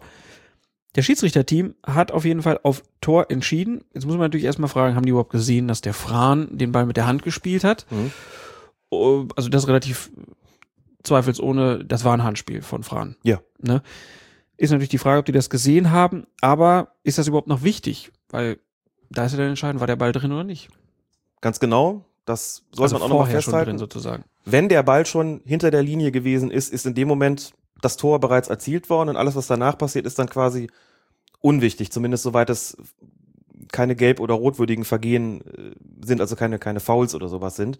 Wenn der Ball schon drin war und dann geht einer mit der Hand dran, was, also der kann ja auch nicht mehr machen, als den noch weiter hinter die Linie zu drücken, sozusagen. Deswegen ist da nichts mehr zu bestrafen und nichts mehr zu ahnen, auch nicht mit Gelb. Nicht so nach dem Motto, das ist aber irgendwo unsportlich, denn der war der Ball ja schon nicht mehr im Spiel. Und wenn er ein Handspiel macht, ist das vollkommen irrelevant. Aber es kompliziert, verkompliziert die Situation in diesem Moment fürs Gespann schon arg, denn die müssen innerhalb von Sekundenbruchteilen erstens entscheiden, war der Ball schon hinter der Linie, ja oder nein. Ich hätte das ehrlich gesagt mit bloßem Auge nicht beurteilen können. Dann ist Mhm. man auch da als Assistent und als Schiedsrichter immer darauf angewiesen, ein bisschen Glück zu haben. Es gibt ja Spielzusammenfassungen bei einem großen Boulevardmedium. Die haben dann auch alle ihre Technik eingesetzt, haben quasi Torlinientechnologie simuliert und haben da rausbekommen, der Ball war gerade so vollständig hinter der Linie. Also alle Achtung, das richtig gesehen zu haben. Wie gesagt, mit Glück. Der hätte auch fünf Zentimeter nicht drin sein können, hätte man gesagt, gut, hat er halt leider falsch gesehen, aber das ist korrekt gewesen und dann eben Sekundenbruchteile später, da wird der rausgehauen, dann eben von dem, von dem Torwart und da kommt einer und drückt mit der Hand rein. Boah, und das in ganz, ganz kurzer Zeit, da musst du schon wirklich die Nerven behalten und die korrekte Entscheidung treffen. Und da war das Management wirklich optimal. Richtige Entscheidung getroffen, Nerven bewahrt, das Ganze abgearbeitet und ideal korrekt entschieden. Also großen Respekt, das so hingekriegt zu haben. Dann wechseln wir den Standort, gehen nach Düsseldorf, wo die Fortuna auf Gräuter Fürth traf. Und in der zehnten Minute hat der Fürther Marco Caligiuri einen ziemlich üblen Querpass gespielt zu seinem Torwart Wolfgang Hesel und der klärt den Ball nach vorne, prallt dabei dann aber mit Düsseldorf Joel Pojampalo zusammen und bleibt auch liegen und der Düsseldorfer Benschop, der kriegt den Ball, bedankt sich und schiebt den Ball ins leere Tor. Und Schiedsrichter Dr. Jochen Drees, Drees, Drees gibt den Treffer und alles fragt sich hinterher, war das nicht eigentlich ein Foul an Hesel? Sah ein bisschen so aus, ne? Es war so ein Bodycheck halt. Mhm. Es war halt so ein Bodycheck. Oder vielleicht war es auch kein Bodycheck, sondern einfach nur ein Zusammenprall. Auch Ja, das, was war's denn? was war's denn? Man muss sich die gesamte Situation nochmal vergegenwärtigen. Die Fürther bringen sich da hinten so richtig in die Bredouille und Also es ist so ein Pass zum Torwart. Ne? Mhm. Torwart passt den Ball wieder zurück. Jo. Und dann will der wieder auf den Torwart spielen und spielt den Ball aber dann so zehn Meter vor den Torwart. genau. Torwart rennt raus, Düsseldorfer rennt Mhm. äh, entgegen und dann haut der Düsseldorfer den Ball aber nicht in die gegnerische Hälfte, sondern spielt ihn in den Fuß von dem Düsseldorfer. So. Und dann kommt es zum Zusammenprall von Stürmer, der auch zum Ball wollte und Torwart. Man muss als Schiedsrichter in so einer Situation ja schon antizipieren, dass Ungemach droht. Wenn du schon siehst, der spielt so einen schlampigen Pass, das bringt seinen Torhüter jetzt wirklich in, in arge Schwulitäten, wenn der jetzt da rauskommt. Dann muss man schon so ein bisschen ahnen, das könnte gleich schwierig sein. Und das hat Jochen Drees mit Sicherheit getan. Der hat mit Sicherheit beobachtet, da, dass ähm, der Düsseldorfer seine Chance da gewittert hat und besonders genau hingeschaut, was, was passiert denn jetzt eigentlich? Grätscht er den Torwart um? Bekommt er ganz regulär den Ball, spitzelt er den vielleicht weg? Wird dem das in die Füße gespielt? Gibt es vielleicht einen Befreiungsschlag vom Keeper und anschließend Zusammenprall? Also was passiert da so im Einzelnen? Also hat er besonders genau hingeschaut, der Assistent mit Sicherheit auch, und hat gesehen, dass es eben zu einer Kollision gekommen ist und diese Kollision ist so abgelaufen, dass sich kein Spieler von den beiden wirklich dafür jetzt originär verantwortlich machen würde. Ich würde sogar, wenn überhaupt, dann eher noch sagen, wenn, dann ist es der Torwart gewesen, der in seiner Bedrängnis dann irgendwann mal in den Düsseldorfer reingelaufen ist, der ihm körperlich offensichtlich ein bisschen überlegen gewesen ist. Ich kann jedenfalls bei dem Düsseldorfer nicht erkennen, dass der irgendeine Bewegung macht, die, die mir sagt, das ist jetzt ein Foul gewesen. Der streckt nicht seine Arme aus, um den wegzustoßen. Der blockiert den da auch nicht irgendwie. Man kann von ihm auch nicht verlangen, da wegzugehen. Ne? Also es, wir haben Fragen bekommen, ob das nicht ein Sperren gewesen ist. Mhm. Und ein Sperren ist es, oder eine, die Behinderung des Laufs des Gegners liegt dann vor, wenn ich sozusagen, wenn der weiterlaufen will und ich stelle mich oder laufe aktiv in seinen Weg rein. Der stand da aber einfach nur im Weg. Was soll er denn tun? Der kann sich ja nicht in Luft auflösen. Der kann sich höchstens ein bisschen zur Seite drehen, um nicht frontal getroffen zu werden.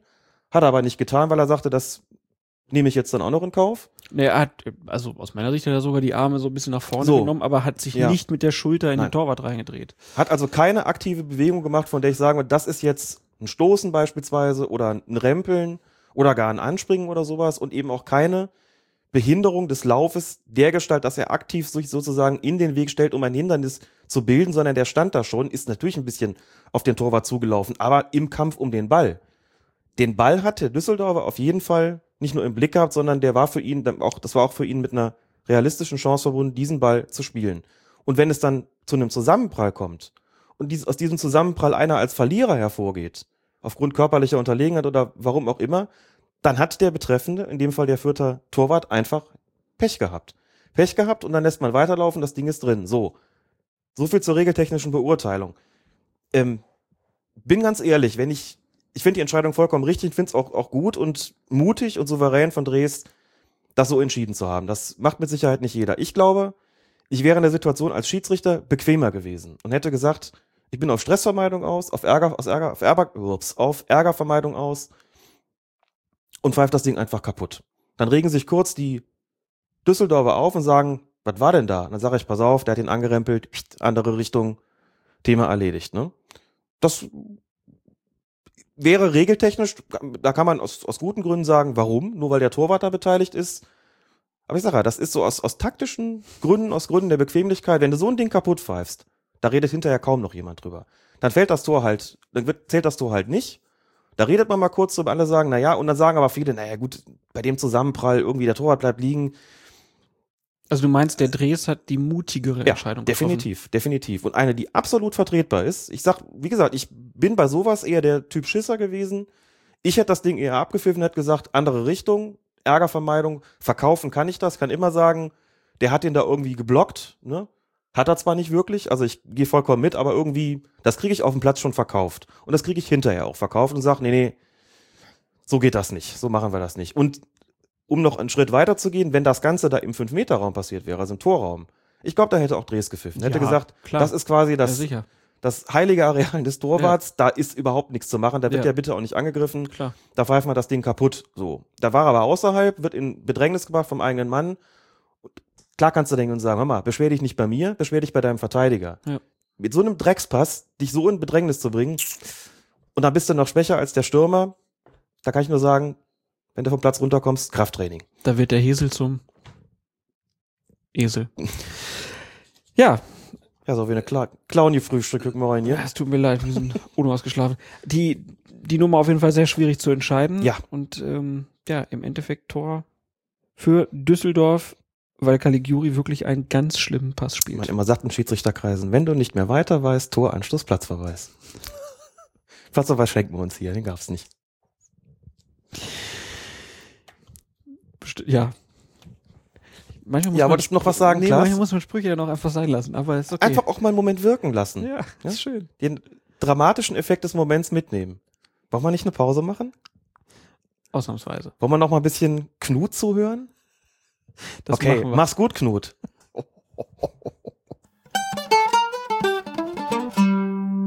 Auf dem Platz ärgert mich eigentlich am meisten, wenn ständig rumdiskutiert wird und genörgelt wird, an Entscheidungen herum kritisiert wird.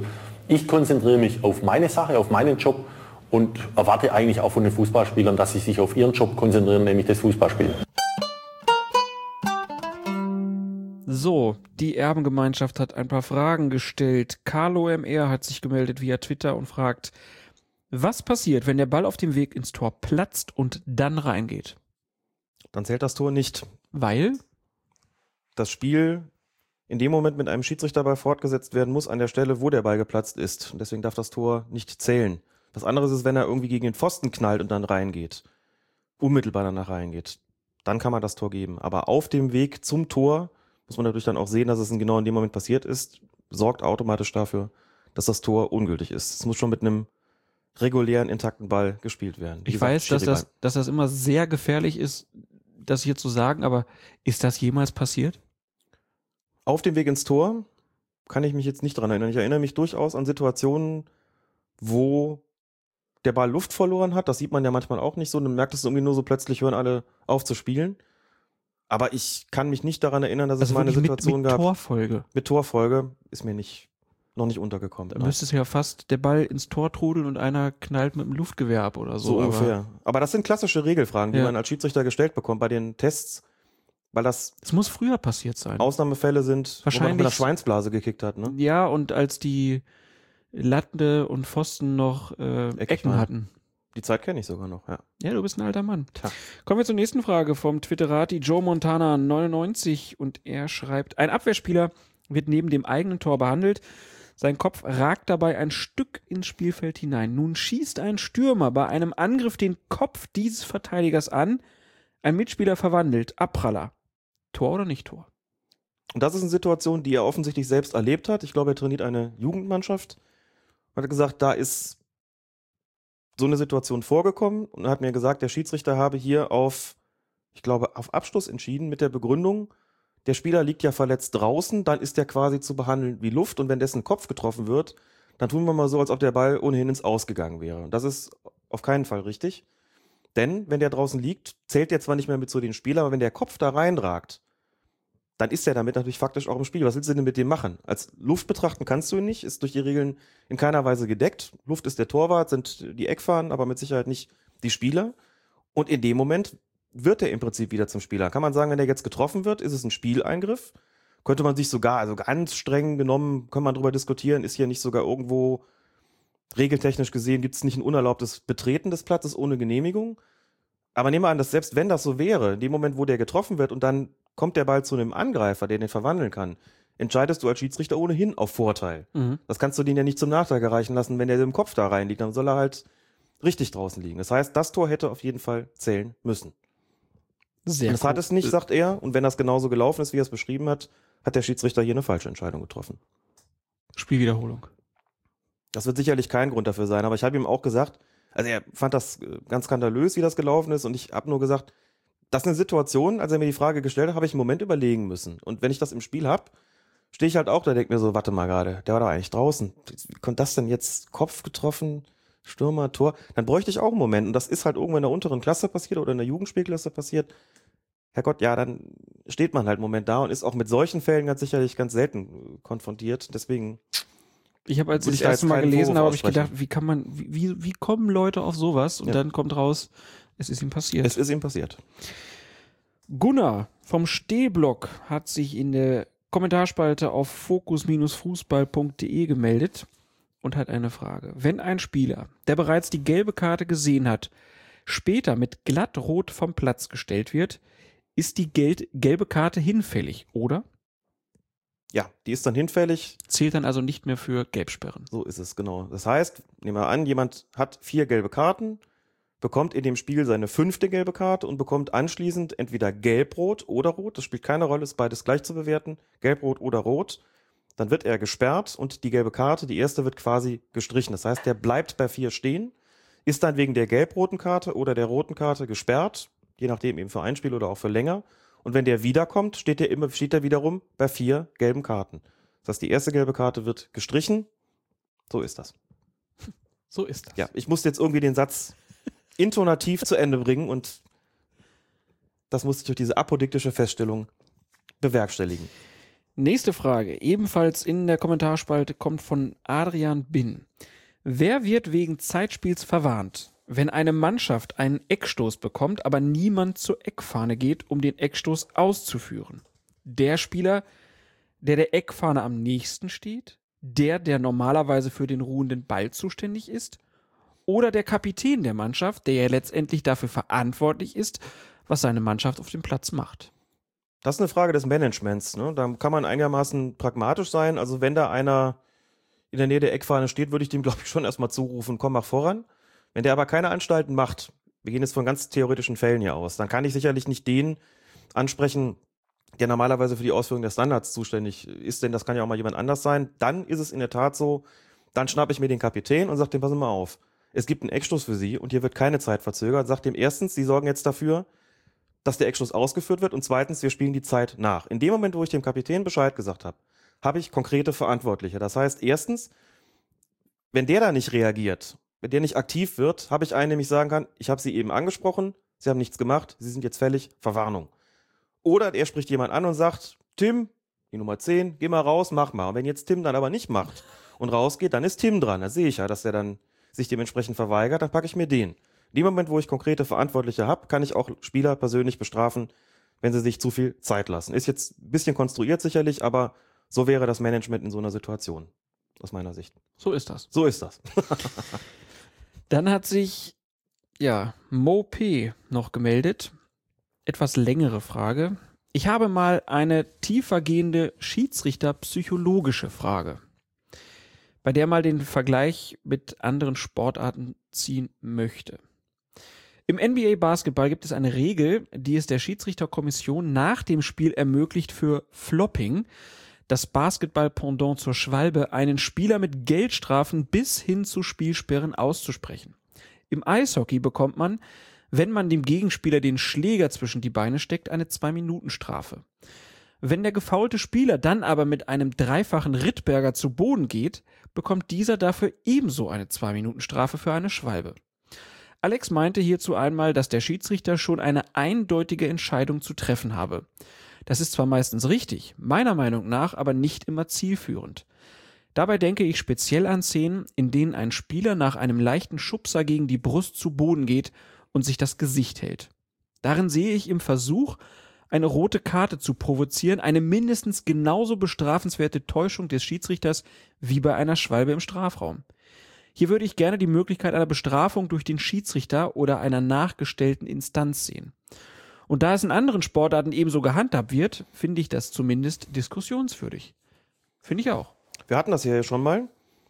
Und aber wir haben es besprochen ohne den Querverweis zu anderen Sportarten. Bin also ganz ähm, interessiert daran und finde es ganz interessant zu erfahren, dass es offensichtlich woanders so ist. Man sagt, okay, da ähm, gibt es Möglichkeiten, die zu sanktionieren. Im Fußball gibt es die wie wir schon mal gesagt haben, allenfalls sehr theoretisch. Ne? Also er hat ja den Fall genannt, äh, der wird so ein bisschen geschubst, geht dann theatralisch zu Boden. Also was machst du dann in der Situation? Habe ich geantwortet, dass es eigentlich im Fußball schon immer so ist, man es gibt dann halt im Wesentlichen einen Täter und einen Opfer, um es mal jetzt ganz platt zu sagen. Und wenn es einen Täter gibt, bestrafe ich den und dem anderen, der sich da vielleicht theatralisch fallen lässt oder eben versucht, eine rote Karte zu provozieren, dem sage ich allenfalls ein paar Takte, aber da packe ich jetzt nicht auch noch eine Karte aus das war dann so ein bisschen auch, gibt ja auch so Fragen, so wie ist das denn, wenn irgendwie einer im Strafraum eigentlich schon getroffen wird am Fuß, aber trotzdem noch eine Schwalbe nachlegt, was mache ich dann mit dem? Mal auch gesagt, da kann man nicht einen Strafstoß geben und dem Spieler eine gelbe Karte, so nach dem Motto, du hast es aber auch besonders provoziert. Ist ja immer auch eine Frage der Außenwirkung, weil die Leute dann sagen, wenn ja, was ist es denn jetzt? Hat er jetzt eine Schwalbe gemacht oder ist er jetzt gefault worden? Was? Eins von beiden. Auch das ist natürlich eine fußballkulturelle Geschichte letzten Endes wenn es eine Reihe von Leuten gibt, die sagen, wir hätten das aber auch gerne so wie in anderen Sportarten, dass man also sagt, okay, und die Stimmen finden sich ja immer mal wieder, auch, auch uns gegenüber da in der Kommentarspalte oder bei Twitter, hat man ja immer mal wieder. Das heißt, ja, aber muss der sich denn da so fallen lassen? Was machen wir dann mit dem? Wir hatten es zuletzt am Beispiel Kirchhoff, der halt getroffen wird und dann eben, ne, vielleicht, also kann man darüber diskutieren, ob das Verhalten von ihm danach in Ordnung gewesen ist. Wenn er sagt, das geht jetzt nicht, dass der eine rot bekommt und der andere dann aber wegen übertriebener Schauspielerei äh, oder vermeintlicher da eine gelbe Karte. Also da soll man sich schon entscheiden, um die Entscheidung auch klar werden zu lassen. Aber klar, das ist letztlich eine Verhandlungsgeschichte. Wenn das im Fußball so wäre, dass es quasi eine Akzeptanz dafür gäbe, zu sagen, wir können auch die bestrafen, die zwar ein Foulspiel oder eine Tätigkeit abbekommen haben, aber trotzdem das einfach übertreiben und sich damit unsportlich verhalten. Wenn es dafür Akzeptanz gäbe, zu sagen, die bestraft man dann auch, dann ist das sicherlich eine Geschichte, über die man sprechen kann. Aber nach dem derzeitigen Stand gibt's eigentlich im Wesentlichen nur so oder so. Mir ist das zum Beispiel auch noch nicht untergekommen, dass ein Schiedsrichter jemand vom Platz gestellt hätte und das Opfer sozusagen dann auch verwarnt hätte mit der Begründung, jetzt übertreib's mal nicht. Kann aber schon von Fällen berichten, wo ich mich als Schiedsrichter durchaus darüber geärgert habe, dass ich das Gefühl hatte, der will hier gerade Stimmung machen. Ne? Und natürlich kann man dann auch sagen, okay, das Spiel mit vielen Zuschauern, der bringt das Publikum auch noch gegen die entsprechende Mannschaft auf. So, und dass man sagt, Kollege, schon okay, du hast ja gerade eine eingesteckt, ne? dafür bestrafe ich deinen Gegenspieler auf, aber auch, aber das, was du da jetzt danach getan hast, das muss so auch nicht sein. Diese, diese Schauspielerei oder dieses, dieses Theaterspielen kannst du dir im Grunde auch sparen. Weiß ich nicht. Zeigt man dafür dann gelb? Oder sagt man, man lässt es bei einer Ansprache? Glaube ich auch eine Verhandlungssache, ne? Wie siehst auf, du das? Auf jeden Fall. Also, es widerspricht natürlich einmal diesem Grundsatz, dass in allen Klassen ja überall gleich gepfiffen ja. werden soll. Also weil bei auf, auf Amateurplätzen kannst du sowas ja im Nachhinein nicht beweisen, großartig äh, mit Kamera oder so, weil ich glaube, er zielt ja vorwiegend darauf äh, ab, dass man dann im Nachhinein halt auch nochmal sagt, so, also was der da gemacht hat, das war schon sehr albern und jetzt äh, kriegt er nochmal was. Hm. Die gelben Karten wegen Schauspielerei, tja, finde ich halt schwierig, schwierig äh, für einen Schiedsrichter. Ein Foul ist da halt immer noch einfacher ähm, zu klären. Hat er ihn getroffen, hat er nicht getroffen. Wie dann einer fällt, dann, dann ist wieder die Geschichte, man ist ja kein Arzt, ne? Also äh, man kann ihn ja. ja nicht noch schnell röntgen und gucken, ob er wirklich ein Problem hat oder nicht. Das ist halt sehr schwierig. Ich finde die Idee gar nicht so schlecht natürlich, weil das mit Sicherheit, da würdest du drei, vier Wochen hm würden die Leute darauf äh, richtig achten und dann würde das ruckzuck zu einer Änderung auf dem Spielfeld führen. Bin ich mir ganz sicher. Kann natürlich sein. Von daher finde ich den Vorschlag eigentlich ziemlich gut. Ich finde ihn auf jeden Fall diskutabel. Es setzt ja. den Schiedsrichter halt schon ein bisschen in die Richtung unter, unter Druck, dass du sagst, er muss ja dann vielleicht nicht unbedingt nee, ich den, nee, nee, ich glaube nicht, dass der Schiedsrichter unbedingt unter Druck ist, sondern dass er halt einfach, dass, dass eine Kommission nach dem Spiel sagen kann, wir haben die, die Videobilder hier, hm. Und was der da abzieht hinterher, das brauchen wir nicht. Das hat mit dem fußballkulturellen Code, mit Fairness nichts zu tun.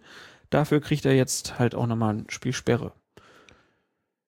Ja, ich tue mich immer so ein bisschen schwer damit. Also ich würde ja noch sagen, diskutiert, können wir noch darüber diskutieren, macht das der Schiedsrichter auf dem Platz, auch wenn es für den, glaube ich, schwierig ist, denn wenn einer eine Tätigkeit eingesteckt hat, um dann zu sagen, du machst so den Sternenstein, dass ich dir für die gelbe Karte gebe, puh, das ist in der Situation schon, also das ist schon schwierig. Weil, ja klar, weil ne? du auch als Schiedsrichter oder als Spieler ja weißt, wenn ich nicht bestimmte Sachen mache, ja. nach einem Foulspiel mich hinschmeiße, ja. dann kriege ich auch keinen Freistoß oder keinen Strafstoß. Klar. Das ist natürlich schwierig, klar. Also das Problem letztlich tiefer, denn das, da liegen die Gründe schon nochmal woanders. Aber da würde ich ja noch sagen, das passiert dann wenigstens im Spiel. Diese Geschichte hinterher alles Mögliche zu, zu korrigieren. Also ich tue mich deswegen damit schwer, weil ich denke, dass der Fußball auch deswegen so populär ist, weil irgendwie klar ist, erstens, wenn du vom Platz gehst, weißt du im Wesentlichen, wie das Ding ausgegangen ist. Wir reden jetzt noch über die Lauer der Sperre nach einer roten Karte, aber du kannst ziemlich sicher sein, dass hinterher nicht irgendwie noch am grünen Tisch alles Mögliche nachgeschoben, kontrolliert, äh, korrigiert, verändert wird. Ähm, das finde ich auch deswegen aus zweitens einen wichtigen Grund, das vielleicht doch nicht zu ändern, weil auch da klar ist, das ist von allen Klassen von ganz oben bis ganz unten wirklich gleich. Ne? Du hast im Amateurbereich nicht die Videobilder, oder du hast sie nur manchmal. Insofern ist auch klar, da würde es so eine nachträgliche Geschichte eigentlich gar nicht geben. Weil ja gut, aber dann hat der Profi, Profifußball ja trotzdem oftmals eine positive Wirkung dann jo. vielleicht auf den Amateurfußball. Und ich meine, es gab ja auch diese mhm. Ausnahmen. Also wenn wir an die berühmte Schwalbe von Möller denken, da gab es halt auf einmal dann auch eine Sperre, wo man sich dann halt auch fragt, warum wird das denn da jetzt gemacht? Ja. Ist das nur, weil die Berichterstattung so groß ist? Und es passiert aber halt an jedem verdammten Spieltag gibt es Szenen, wo man sich hinter mhm. fragt, warum macht er das und dann auch ärgert, weil man halt auch immer wieder denkt so, ja, das gucken sich halt auch die Kids dann direkt ab und auf den Amateurplätzen wird's halt nachgemacht so. Mhm. Es ist halt letztlich ein Vorschlag, der dazu führen würde, wenn man es hinterher korrigieren ließe, dass gewisse Dinge immer sich immer stärker sich Richtung Sportgerichtsbarkeit verschieben, dass deren Gewicht sozusagen gestärkt würde. Könnt die Debatte jetzt sicherlich hier nicht in extenso führen. Da habe ich mit, äh, mit Christoph Fetzer, ähm, der auch bei Laola TV und bei Sport 1 kommentiert und ein sehr großer Freund sowohl von Videobeweis als auch von solchen nachträglichen Änderungen oder Korrekturen ist, auch immer so ein bisschen nicht gestritten, aber wir haben darüber diskutiert und gesagt, ich glaube, das würde den Sport auf eine Art und Weise ändern, wie ich ihn zumindest nicht haben wollte. Gleichzeitig kann man auch argumentieren, es führt zu einer Demokratisierung. Ne? In dem Moment, wo du sagst, man nimmt den Schiedsrichter an Macht weg und gibt sie sozusagen anderen, macht irgendwie Oberschiedsrichter, Videobeweis beispielsweise, hinterher Sportgericht kann irgendwie noch dieses und jenes entscheiden, hast du natürlich letztlich eine demokratischere ähm, Entscheidungsverteilung und auch eine Verantwortungsverteilung dabei. Ähm, das ist sicherlich diskutabel. Auf der anderen Seite, wenn du mehr Richtung Sportgerichte verschiebst und die dann immer noch reichlich zu tun haben danach, weiß nicht, ob das der Sache wirklich dienlich ist. Ich glaube, dass es wirklich auch ganz gut ist, einfach zu wissen, dass was passiert ist, ist jetzt passiert. Die Entscheidungen sind wirklich auch endgültig. Wenn man das Ganze ändern wollte, müsste man ja ohnehin hingehen und die Regel 5 ändern. Da steht die Entscheidung des Schiedsrichters, soweit sie mit Dingen zu tun haben, die mit den, die unmittelbar das Spiel beeinflussen, sind auf jeden Fall endgültig. Dazu gehört auch die Frage Tor oder nicht Tor, aber beispielsweise auch die Frage der Karten. Ausnahmen bestätigen sozusagen die Regel und sind ganz rar, sind wirklich dünn gesät, muss man sagen dass dann mal so eine Geschichte dazu kommt wie die Schreibe von Möller. Das sind so die absoluten Ausnahmesituationen, genauso wie dass eine rote Karte komplett kassiert wird, zum Beispiel weil ein falscher Spieler des Feldes verwiesen worden ist. Und ich denke, das sollte so bleiben. Ich weiß nicht, ob ich es wirklich wünschenswert finden würde, der Sportgerichtsbarkeit da mehr Verantwortung zuzuweisen und auch mehr Arbeit zu geben, dass man, wenn ein Spiel abgepfiffen ist, eigentlich noch gar nicht weiß, kommt nicht doch noch was dabei rum. Klar hat jeder das eine Einspruchsmöglichkeit, das ist auch gut, das soll auch so sein würde aber, glaube ich, vermeiden wollen, dass es zu einer Flut von Sportgerichtsentscheidungen oder Sportgerichtsverhandlungen überhaupt kommt, wo dann dauernd noch Sachen irgendwie nachträglich verhandelt werden. Ich glaub, Kann man aber halt sagen, okay, Sinne das, des Erfinders wäre. das, es wird vielleicht am Anfang einen Anstieg geben, aber dann werden sich die Spiele halt auch Hm. wieder ändern direkt. Das ist ja dann auch wieder so eine. das ist immer schwierig zu prognostizieren. Klar. Ja, und ich glaube auch nicht, dass das jetzt dann direkt wieder was mit äh, Videobeweis und so zu tun hat. Ähm, man bestraft zum Beispiel ja auch Tätlichkeiten im Nachhinein, wenn der Schiedsrichter es nicht gesehen hat. Ja. Und so könnte man, Dann hat er es aber nicht gesehen. Ne? In dem konkreten Fall, wenn einer da wirklich den Sterben sparen macht. Also, wie gesagt, ich habe es oft gehabt, habe das Nein, Gefühl aber gehabt, wenn, wenn du jetzt zum Beispiel siehst, so, okay, gibt ja immer diese Situation, da wird einer getroffen, fällt zu Boden und rollt und liegt dann da Mhm. und dann ist der Schiedsrichter mit dem, der gefault hat, beschäftigt und der andere, der guckt dann kurz so hoch, sieht, oh, der hat noch nicht gelb gegeben und dann krümmt er sich wieder oder so. Mhm. Warum dann nicht einfach mal im Nachhinein? Aber ist, Klar. es wird wahrscheinlich erstmal wie gesagt, geärgert habe ich mich darüber oft, oft genug auch schon und Ja. habe auch deutlich mehr als einmal solchen Spielern dann im Nachgang gesagt, pass mal auf, muss das sein? Du bringst hier die Leute noch richtig auf gegen die andere Mannschaft, das ist unfair. Vielleicht habe ich mich in manchen Situationen auch geärgert, dass ich jetzt nicht hingehen kann und sagen, pass mal auf, du kriegst jetzt einfach auch gelb, weil das unsportlich ist. Aber Einfach so. Ne? Nein, einfach um klar zu machen, so das muss halt auch nicht sein. ja. Das kann man auch von den Regularien natürlich irgendwie argu- verargumentieren und sagen, warum eigentlich nicht so, ne? Das ist sicherlich möglich. Und diese klare Opfer-Täter-Unterscheidung, dass man sagt, na gut, der andere hat aber auch gefault oder geschlagen oder zugetreten, deswegen bestrafe ich das Opfer jetzt nicht mit und nimm's ihm nicht über die Maßen krumm, dann irgendwie noch einen draufgelegt zu haben. Das hat halt immer dazu geführt, dass es die Karte nicht gegeben hat. Aber dass man es anders sehen kann und sich da vielleicht auch im einen oder anderen Fall Konsequenzen wünscht, kann ich auf jeden Fall verstehen. Und wenn wir jetzt drauf schauen, es ist relativ unwahrscheinlich, dass das umgesetzt wird, was Ja. man da eventuell fordert. Kann man auch nochmal dazu sagen. Bein Spöhm hat sich via Facebook gemeldet, hat uns drei Fragen insgesamt zukommen lassen. Die erste, ist es eigentlich geregelt, auf welcher Seite die Linienrichter, Schiedsrichterassistenten muss es natürlich heißen, positioniert sind? Wenn man von der Längsseite aus Richtung Spielfeld blickt, bewegen sich die Schiedsrichterassistenten auf der rechten Spielhälfte. Kann sich das Schiedsrichtergespann das aussuchen oder ist das festgelegt? ist festgelegt. Rechts von der Mittellinie. Wobei es Jahre gab, da erinnere ich mich dran, dass es in Aber wo- England, Wo, also rechts von der Mittellinie, klar, ist auch egal, von welcher Seite man Ja, das Spielfeld betritt. völlig egal. Ja. ich kann mich daran erinnern, dass es in England mal anders gewesen Die ist. fahren ja auch anders. Die fahren auch anders, die hatten quasi Linksverkehr und beim Fußball auch. Ich weiß offenbar nicht, ja, ich weiß leider nicht, ähm, von wann bis wann das genau der Fall gewesen ist. Aber ich erinnere mich daran, Spiele gesehen zu haben, wo die Assistenten auf der linken Seite gewesen sind. Aber das ist inzwischen geändert, überall Rechtsverkehr Deswegen ist es festgelegt und kann nicht ausgesucht werden vom Schiedsrichtergespann. Schönes Geräusch. Was? Das kann auch wie Michael Schanze früher. Eins, zwei oder drei. Den Plop noch machen. Wäre so ein toller, ich, ne? toller Michael Schanze geworden. Hättest du dann auch die Lieder mit der Nationalmannschaft eingesungen. Ganz genau. Heute sind wieder jeder kann was Tage. Wo, wo wir wieder bei England gerade waren, ähm, Herr Böhm war in England äh, zu Besuch und hat sich ein Premier League-Spiel angeguckt, und zwar der Queen's Park Rangers. Und in deren Heimstätte der Loftus Road, ähm, einem recht einzigartigen Stadion wohl, ähm, gibt es auf der einen Seite bei der Auslinie nur circa einen halben Meter ähm, vor der Bande Platz. Und das kommt ihm ziemlich knapp vor. Und deshalb die Frage, gibt es da eigentlich Regelungen, wie viel Platz zwischen Bande und Seitenauslinie sein muss? Nicht in den Fußballregeln. Das dürfte also insoweit zulässig sein. Das, Das heißt, die Bande könnte auch mit Abschluss der Ja. Seitenlinie stehen. grundsätzlich ist da nichts festgelegt. Es gibt eine Festlegung, wie groß das Spielfeld Minima, Minimum sein muss oder maximal sein darf. Aber wir können davon ausgehen, dass wenn ich jetzt ein Bundesliga- oder ein Premier League-Stadion bauen würde, dann würde es mittlerweile Regeln geben, wo die Fotografen sind, wo die Ja. Auswechselbänke sind und dadurch würde sich dann auch ergeben, dass es da Platz gibt und wahrscheinlich ist die Loftus Road schon ein etwas älteres Stadion. Möglicherweise das, genau. Worauf ich hinaus wollte, ist, in den Fußballregeln steht sowas nicht drin, aber es mag in den einzelnen Wettbewerben auch in England Durchführungsbestimmungen geben, in denen nochmal Dinge festgehalten sind und festgelegt werden, die in den Fußballregeln nicht stehen. Wir bekamen zum Beispiel kürzlich auch die Frage gestellt, ob es eigentlich verpflichtend ist, dass der Rasen grün zu sein hat. Da habe ich mir ehrlich gesagt noch nie Gedanken drüber gemacht und habe gedacht, okay, in den Regeln steht nichts entsprechendes drin. Es haben Leute nachgeguckt und die fanden irgendwie in der Spielordnung oder in den Durchführungsbestimmungen oder wo auch immer fanden sie einen Passus, der sinngemäß lautete, dass eine grüne Farbe angestrebt wird oder sowas. Es gab wohl mal, ich glaube bei Arminia Bielefeld oder sowas, wenn ich es jetzt richtig im Kopf habe, aufgrund eines Sponsorenwechsels die Idee, den Rasen lila zu färben. Klar, Ne? Riesenidee. Riesenidee. So, und aber mal die kuriosen Fälle beiseite.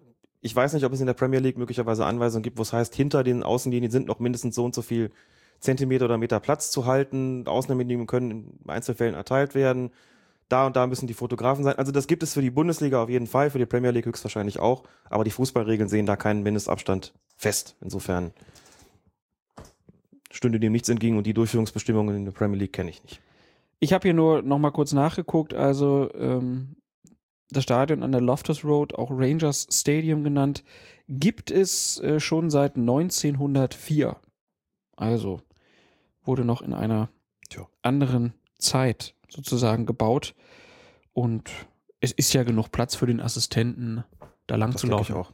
Aber ist bestimmt toll. Da kann man direkt Mhm. Kontakt aufnehmen zum Assistenten als Fan Und eben den Bierbecher ins Kreuz werfen, genau. und nette Sachen sagen.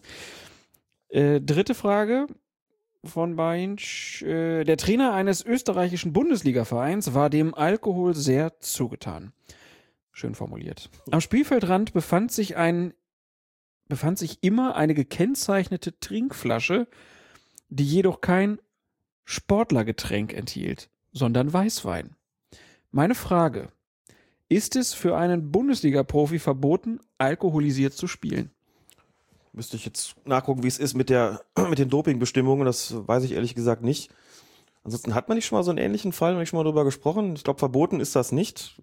Schiedsrichter kann natürlich überlegen, ob das irgendeine Form von unsportlichem Verhalten ist, ne, dass sich das für einen, für einen Fußballprofi nicht gehört, aber es ist zumindest steht nichts in den Regeln davon drin, dass ein Spieler keinen Alkohol zu sich nehmen darf. Und jetzt ganz ehrlich, wenn man das festschreiben würde, dann könnten die Spiele in den unteren Kreisklassen aber nicht mehr stattfinden. die hätten alle Personalmangel. Wenn Das du da stimmt. Sonntags morgens um 11 Uhr Und dann muss er erstmal Probe machen. und da wir, genau, Dann kriegt der Schiedsrichter neben dem Rasierschaum auch immer noch so einen Tester mit dran. um Gottes Willen. Erstmal alle pusten, Äh, genau. und dann bis wie viel Promille müsste dann festgelegt werden? Sagen wir mal 0,8 oder so. Und dann sagst du, ah, zur zweiten Halbzeit darfst du vielleicht. Genau. da guckt man dann einfach nochmal, genau. Also da ginge das nicht mehr. Nein, also so ist das in Regeln nicht festgelegt und also in dem Fall ist es ja auch so, dass die entsprechenden Spieler sich selbst schaden würden, wenn sie Alkohol zu sich nehmen. Der, Tra der. Trainer eines österreichischen Bundesliga-Vereins war Ich dem Alkohol zugetan. Steht da so ein Boxbeutel rum oder sowas? Doch so. Ja, natürlich. Ja. Hieß es nicht auch von Max Merkel immer, dass er. Es ist auch ein österreichischer Trainer. Ja, Siehst du? Aber ich weiß es nicht. Gott hab ihn selig. Naja. Ja, die Kolumnen vermissen wir alle. Oh ja. Nächste Frage kommt von Karan Marius Meyer, auch über die Facebook-Seite von Colinas Erben gestellt. Ein Stürmer läuft mittig und allein auf das Tor zu. Er wird von einem Verteidiger von hinten unfair zu Fall gebracht. Der Schiedsrichter pfeift das Foul, das einen Feldverweis nach sich ziehen würde. Nun steht der Stürmer plötzlich auf und schiebt den Freistoß schnell zum mitgelaufenen Mitspieler, der nun ebenfalls allein auf das Tor zuläuft. Meiner Meinung, also Karans Meinung nach, muss hier dann auf den größeren Vorteil entschieden werden. Kann der Spieler danach noch verwarnt werden? Hat der Ausgang, Tor oder kein Tor, einen Einfluss auf die Entscheidung? Und welche Unterschiede gibt es hier bei normaler Notbremse und grobem Foulspiel bzw. Tätlichkeit? Erstmal also zu Punkt eins: Gibt es überhaupt die Möglichkeit, dass da schnell weitergespielt wird? Naja, man muss sich ja mal die Frage stellen, was ist der Sinn eines Fußballspiels? Der Sinn eines Fußballspiels ist es, Tore zu erzielen. Wenn ich jetzt auf dem Weg zum Tor von dem Gegenspieler unfair zu Fall gebracht werde und werde daran gehindert, ein klares Tor zu erzielen, habe aber die Möglichkeit oder meine Mannschaft hat die Möglichkeit, durch schnelles Spielen diese Torchance unverzüglich wiederherzustellen und erfolgreich abzuschließen, würde ich schon denken, dass es einen Grund gibt, einfach zu sagen, wir verzichten hier mal auf die persönliche Strafe. Damit habe Die ich kannst du schon, aber auch nicht geben. Die kann es nicht geben. Damit habe ich quasi schon die äh, Antwort auf die nächste Frage ungewollt vorweggenommen. Er fragte, kann der Spieler danach noch verwarnt werden oder des Feldes verwiesen werden? Nein. Denn, Also verwarnt auch nicht. nein, auch nicht. Beides nicht mehr. In dem Moment ist es, Aber ich erinnere mich an eine Szene, oh, war das WM 90 oder so, Finale Argentinien, da wurde auch ein Spieler wirklich noch Minuten später für ein Foulspiel gegen Andreas Brehme verwarnt. aber nicht, wenn das Spiel zwischendurch fortgesetzt worden ist. Das ist das Entscheidende daran. Also die Situation, wie er sie hier schildert in seiner Frage, ist ja Ach folgende. so, ah klar, Das logisch, das- ja, wahrscheinlich war das der Unterschied. Mhm. Das ist der Unterschied. Also, wenn das Foul passiert ist und ich pfeife als Schiedsrichter, in dem Moment, wo der den Ball hinlegt und zu seinem Mitspieler spielt, ist das Spiel ja schon fortgesetzt. Sekundenbruchteile später, aber es spielt keine Rolle, ob das Spiel eine Minute unterbrochen ist oder ob es nur eine Sekunde unterbrochen ist. In dem Moment, wo ich es zulasse als Schiedsrichter, dass der den Ball, den Freistoß sofort ausführt und das Tor macht, ist das Spiel fortgesetzt worden, dann kann ich keine gelbe und keine rote Karte mehr zeigen. Was anderes ist es, wenn ein Foul passiert und ich entscheide auf Vorteil, ist also nicht unterbrochen. Und wenn das dann noch zweieinhalb Minuten geht und der Ball erst dann aus dem Spiel ist, oder ich das Spiel unterbrechen musste wegen eines Fouls beispielsweise, dann kann ich auch, wenn es schon zweieinhalb Minuten her ist, sagen, für das Ding, was da gerade passiert ist, vor geraumer Zeit bekommst du jetzt noch eine gelbe oder sogar eine rote Karte, wobei bei rote Karte ist unwahrscheinlich, weil der Vorteil danach ganz, ganz selten ist. Also reden wir einfach mal von gelb. Aber nicht, wenn das Spiel schon wieder fortgesetzt ist. Das ginge also nicht. Grundsätzlich sagt man auch bei, dem, bei einer Aktion, die eine rote Karte nach sich zieht, soll der Spieler ja auch runtergehen. So, insofern ist das hier schon schwierig, wenn man sagt, in dem Moment, wo ich das zulasse und der schießt ein Tor, verzichte ich automatisch auf den Platzverweis, der eigentlich fällig gewesen wäre. Andererseits kann ich aber argumentieren, die sind ja an der Torchance gehindert worden. Also bitte, das Tor ist gefallen, das ist ja deren Ziel gewesen. Ist es mir doch wichtiger, dass die ihr Tor kriegen, als dass die anderen in Unterzahl weiterspielen. Also kann man das durchaus tun. Ich kann ihn eben nur nicht nachträglich noch vom Platz stellen oder verwarnen. Nächste Frage, hat der Ausgang, Tor, kein Tor, einen Einfluss auf die Entscheidung? Naja, Das ist dann wieder die schiedsrichtertaktische Überlegung. Ne? klar. Und also, dann habe ich ja auch nur drei Sekunden oder was Zeit. Ja, wenn der sofort weiterspielt, klar gucke ich da hin und schau, was jetzt höchstwahrscheinlich passieren wird. Ich habe ja im Hinterkopf, der hat gerade eine Notbremse gemacht. Den müsste ich jetzt eigentlich vom Platz schmeißen. Und wenn ich schnell bin als Schiedsrichter, nein, wenn die Spieler schnell sind, dann muss ich als Schiedsrichter auch schnell reagieren, schnell sein und gucken, was wird jetzt höchstwahrscheinlich passieren. Und mich in dem Moment auch entscheiden, pass auf, Alex, du verzichtest jetzt auf Rot, aber die haben auch gerade eine glasklare Torchance. Gut, wenn der den da nicht reinmacht, dann hm, bist du richtig gekniffen als Schiri. Aber insofern die Chance schon, nur er fragt ja nach dem Ausgang, Tor, kein Tor. Das stelle ich mir schon sehr schwierig vor. Also so nach dem Motto, ich guck mal, was die jetzt machen. So, und dann schießt er da den vorbei, denke ich mir, oh nö, da geben wir doch noch den Freistoß. Also, das war, glaube ich, auch deine Frage so nach dem Motto, wie ist das mit den drei Sekunden? Aber die drei Sekunden gelten für den Vorteil. Der Vorteil, ähm, hier geht's ja nicht um Vorteil, sondern hier geht's ja darum, dass ich überhaupt eine Spielfortsetzung einfach ja, so aber geschehen. dann, dann ne? könnte ich ja sagen, ne, also aus schiedsrichtertaktischer Sicht so, ich lasse die mal ausführen und wenn ich dann sehe, oh, der passt, der geht aber viel zu weit links raus oder so, den kriegt keiner, dann pfeife ich nochmal lange und sage, nee, nee, Hm. nee, Jungs, ruhig, den schmeiße ich jetzt erstmal runter Ja. Also ich würde hier, glaube ich, wenn das sehr nah am Tor dran ist und das wirklich so ist, der legt den hin, spielt den zum Mitspieler und der kann quasi aufs leere Tor schießen. Ich glaube, da würde ich laufen lassen und sagen, da habt ihr euer Tor und den anderen sagen, seid froh, dass nicht einer runtergegangen ist, aber das machen wir jetzt einfach so. Ne? Das kann man auch, also regeltechnisch dadurch decken, dass du sagst, na gut, dann habe ich ja darauf verzichtet und im Sinne der Fußballregeln wäre es auch. Aber was ich nicht machen kann, ist sagen, ich warte jetzt mal erstmal geraume Zeit ab, wird das was oder nicht. Also spätestens in dem Moment, wo ich sehe, das gibt einen Kampf darum, mache ich, glaube ich, bip, bip, bip mit der Pfeife und sage, nee, nee, komm, wir machen hier schon den Freistoß. Und schon jetzt kein Pfeif dabei. Ähm, und machen den Freistoß und geben halt die rote Karte. Und die letzte Frage, welche Unterschiede gibt es zwischen normaler Notbremse und grobem Foulspiel bzw. Tätigkeit? Finde ich äh, auch ziemlich gut die Frage. Ich würde sagen, wenn der den wirklich umtritt, dass ich sagen würde, Rot gibt es jetzt hier nicht nur für die Notbremse, sondern so auch noch, also für die Torverhinderung, sondern auch für das Foulspiel. Ich glaube, dann würde ich auch nicht mehr laufen lassen. Also da, selbst wenn der Weg zum Tor komplett frei wäre, das ist brutales Spiel, das darf nicht ungeahndet bleiben. Kommt da dann auch ich dann, wieder auf die Minute an, wo das Spiel ist. Ja. Ist es 88. Minute, dann sage ich, die wollen Mhm. lieber das Tor haben als Ja. die rote Karte. Okay, kann man sagen, wenn es 1 zu 1 steht und die machen dadurch das 2-1, dass der andere durch eine brutale Grätsche versucht hat zu verhindern, ist jetzt schon sehr theoretisch, denn normalerweise, wenn sowas passiert, spielt da auch keiner schnell weiter natürlich, aber warum soll man sowas nicht mal konstruieren? Bei einem groben Foulspiel beziehungsweise einer Tätigkeit würde ich, glaube ich, nicht einfach laufen lassen und sagen, der muss gehen. Auf jeden Fall ein schön konstruiertes Mhm. Beispiel. Vielen Dank dafür, auch für alle anderen Fragen. Und wenn ihr was habt, meldet euch gerne via Twitter, Facebook oder in den Kommentaren auf fokusfußball.de. Und für alle Schiedsrichter, die müssen halt immer im- versuchen zu entscheiden, wie es denn dem Geist der Regeln entspricht. Der Geist der Regeln. Da war er wieder. Der Geist der Regeln. Und einer, der immer im Sinne des Geistes der Regeln gearbeitet hat, das ist Lutz Wagner, Bundesliga-Schiedsrichter von 1992 bis 2010 und heute Mitglied der DFB-Schiedsrichterkommission.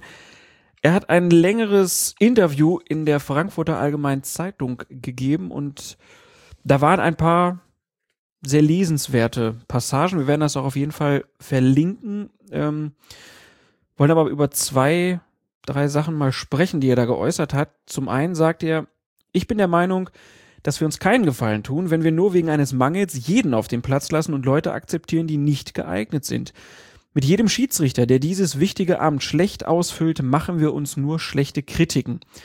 Dann lieber keinen Schiedsrichter als einen schlechten. Wir werden nämlich an den Schlechten gemessen. Ich sage meinen Lehrwarten, es ist nicht deine Aufgabe, alle Teilnehmer durch den Lehrgang zu bekommen. Deine Pflicht ist es, Leute für eine verantwortungsvolle Aufgabe auszusuchen. Wer die Kriterien nicht erfüllt, darf nicht zugelassen werden. Das Amt des Schiedsrichters muss einen Qualitätsanspruch erfüllen. Du bist ja Lehrwart. Prügelst du deine Leute alle durch den Kurs? Prügeln würde ich es nicht nennen. Aber wir tun schon eine Menge dafür, dass die Leute auch durchkommen. Und es sind gewiss immer mal wieder auch Kandidaten dabei, bei denen ich mir nicht so ganz sicher bin, ob sie sich da tatsächlich das richtige Hobby ausgesucht haben oder ob sie nicht vielleicht doch was anderes machen sollten. Und tut ihr euch damit einen Gefallen, wenn er die durchlasst? Das ist die gute Frage. Also ich habe eine Menge dafür übrig, für das, was der Lutz Wagner hier sagt. Denn es stimmt, man wird an den schlechtesten gemessen. Und die Vereine haben natürlich ein Interesse daran, dass ihre Spiele mit Schiedsrichtern besetzt werden. Die Vereine würden im Zweifelsfalle immer argumentieren, dass ihnen ein ausgebildeter, schlechter Schiedsrichter lieber ist, als wenn irgendein Betreuer pfeifen muss.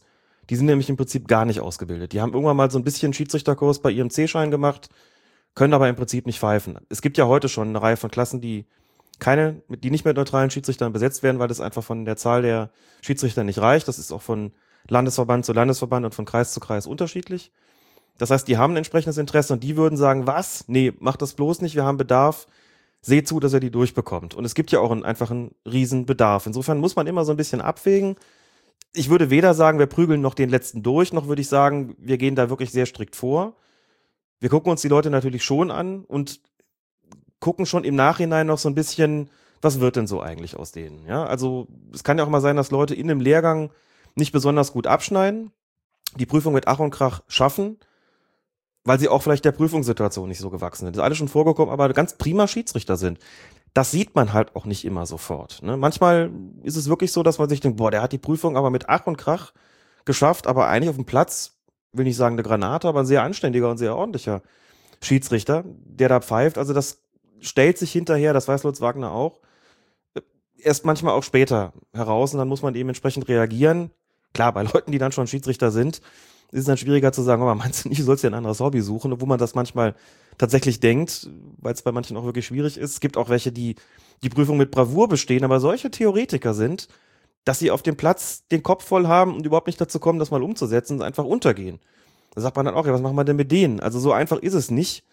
Grundsätzlich ein sehr hehrer Anspruch, den er hegt, aber in der Praxis an der Basis, wie gesagt, mit Blick auch auf den Bedarf der Vereine, schleust man vielleicht schon den einen oder anderen durch und man Zweifel hat, ob das was wird. Muss deren, dessen Werdegang aber natürlich dann auch entsprechend begleiten. Dafür sind die Fortbildungen da und dafür sind auch die Beobachtungen da. Auf jeden Fall weiterhin ein schwieriges Thema für Schiedsrichter, denn es gibt immer noch zu wenig. Definitiv. Es gibt, glaube ich, weiß nicht, 75.000, 80.000. Aber Und wie viel ist- werden gebraucht?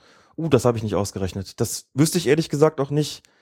Das Problem ist, dass die Zahlen insgesamt tatsächlich rückläufig sind und dass man auch immer ein Problem hat, das kenne ich eben hier auch aus Köln.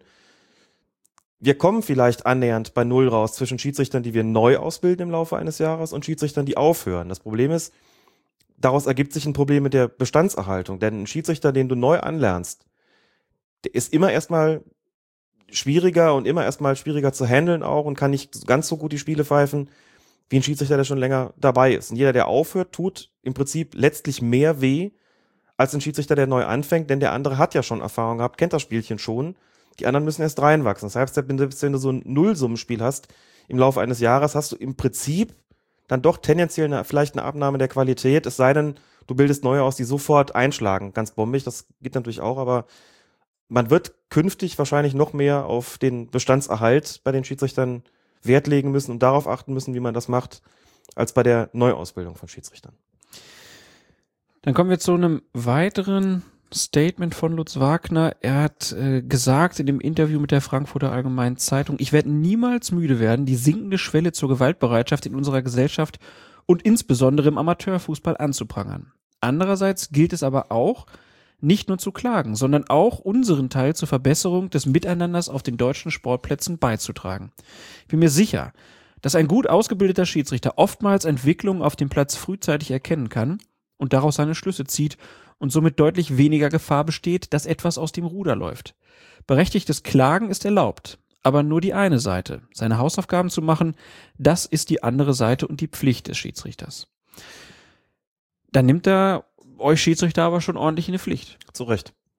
Muss ich sagen. Vollkommen zu Recht finde ich auch gut, dass das jemand mal offen und klar gesagt hat, denn natürlich ist es nicht immer nur so, dass es die anderen schuld sind. Ne? Das ist in der Gemeinschaft oft so ein bisschen so, ja, das böse Außen und da muss man dann klagen. Also bitte, das einfach mal an einem Beispiel deutlich machen, warum Lutz Wagner recht hat, wenn er das sagt. Ich habe lange Zeit, also in meiner aktiven Laufbahn in Bonn, gepfiffen und da gibt's auch ein paar Problemvereine. Unterschiedlichster Art, soziale Spannungen, beispielsweise irgendwie viele Platzverweise kassiert, bekannt dafür, häufige Spielerbrüche. Aus welchen Gründen auch immer, das lassen wir einfach mal hintangestellt. Aber welche, wo man sagt, sinkende Schwelle zur Gewaltbereitschaft existiert da definitiv. Bei den größten Problemfällen ist der Schiedsrichterausschuss dann gerne mal hingegangen und hat zum Beispiel gesagt, da pfeifen jetzt erstmal, wir reden hier von Kreisliga A oder Kreisliga B, da pfeifen jetzt mal eine Weile nur Schiedsrichter, die höherklassig sind. Das war immer so ein bisschen umstritten, weil es hieß, jetzt werden die auch noch belohnt. Die machen Stress und jetzt kommt da plötzlich ein Landesliga-Schiedsrichter, das ist eigentlich nicht richtig. Die sollen ja lernen, damit aufzuhören. Aber trotzdem muss man auch mal pragmatisch handeln und sagen, okay, man muss das Ganze auch wieder so ein bisschen in die Bahn irgendwie bringen. Dann hat man vielleicht zu bestimmten Vereinen mal ein paar Wochen lang nur Bezirks- oder Landesliga-Schiedsrichter geschickt. Worauf ich hinaus will, ist folgendes, wenn die da gepfiffen haben, das sind die gut ausgebildeten Schiedsrichter, von denen Lutz Wagner spricht, dann haben die da Ruhe gehabt. Dann muss man sich als nächstes die Frage stellen, warum klappt das denn bei denen und nicht bei den Schiedsrichtern der Kreisliga B? Das ist halt mal so. Natürlich gibt's nicht lauter gleich gute Schiedsrichter, aber damit ist auch klar, die haben natürlich ihre Mittel und Wege, mögliche Problemvereine und mögliche Problemspieler in den Griff zu kriegen. Ich habe auch zu den Schiedsrichtern gehört, die zum Beispiel relativ häufig geschickt worden sind zu Fußballvereinen, bei denen viele Spieler mit Migrationshintergrund dabei gewesen sind, wenn wir gleich auch noch zu dem Thema kommen. Und dann spricht man aber auch mal mit denen und dann erfährt man aber auch mal so über, was mit deren Sorgen und Nöte ist. Bin dann oft frühzeitig angereist, hab gesagt, was ist denn euer Problem? Warum sind da so viele gesperrt? Liegt das immer nur, wirklich nur an euch, wie man so liest? Oder Das hat dazu geführt und dann kriegt man zu hören, ja, deine Kollegen, sie sind auch nicht, die haben auch gehen mit Vorurteilen ins Spiel vielleicht rein, die anderen provozieren uns, der Schiri merkt das nicht oder will es nicht merken und dieses und jenes und gesellschaftliche Probleme und hast du nicht gesehen. Dann hört man sich das an und sieht vielleicht seine Konsequenzen und es gibt, das meint Lutz Wagner auch mit Hausaufgaben, einfach viele Dinge, die man im Vorfeld auch schon abklären kann mit den, mit den Vereinen. Kommt auch schon so ein bisschen auf die Art und Weise an, wie man auf den Platz geht, wie man ihnen begegnet, dass man sich die ersten Minuten mal anguckt, dass man Konfliktherde erkennt. Natürlich kann das ein höherklassiger Schiedsrichter besser. Aber das heißt in letzter Konsequenz natürlich auch, es ist schon, ohne jetzt die Vereine, die Schwierigkeiten machen, da einfach aus der, komplett aus der Schusslinie nehmen zu wollen. Aber es gibt schon auch immer Möglichkeiten, die ein Schiedsrichter hat, die Gefahren zu minimieren. Und wenn es dann trotzdem knallt, dann muss man schon sagen, dann ist da offenbar ein Potenzial, dass man auch mit einem wirklich herausragenden Schiedsrichter nicht ohne weiteres in den Griff bekommt. Aber, und das finde ich wichtig, man muss sich immer die Frage stellen, was kann man selbst dazu tun, dafür tun, so etwas zu verhindern. Diese Möglichkeiten, und das meint er, mit Hausaufgaben machen, muss man ausschöpfen. Dazu passt ja auch das, was Lutz Wagner dann noch gesagt hat. Ich sage Schiedsrichtern immer, dass sie sich schon vor dem Spiel Respekt verschaffen können. Sie sollten auf den Platz gehen und sich dort in der Nähe der Spieler warm machen. Das verschafft Akzeptanz als Sportler. Zum Zweiten hat man die Gelegenheit, die Mannschaften zu beobachten. Das sind meist hierarchische Gebilde. Ich spreche etwas plakativ gerne von Privatpatienten und Kassenpatienten. Die Privatpatienten werden wie im alltäglichen Leben immer vorrangig behandelt. Das ist beispielsweise der eine, der bei der Freundin steht und den Ball hochhält, während sich die zehn anderen warm machen. Ich darf nun keinesfalls vorurteilsbehaftet sein gegenüber diesem Spieler, aber ich bin vorbereitet. Er nimmt sich ein Vorrecht heraus, das könnte auch im Spiel passieren. Das zieht sich von der Kreisliga bis in die Bundesliga. Überall spielen besondere Charaktere mit. Und für mich als Schiedsrichter muss es Motivation sein, diese heterogenen Gruppen zu führen.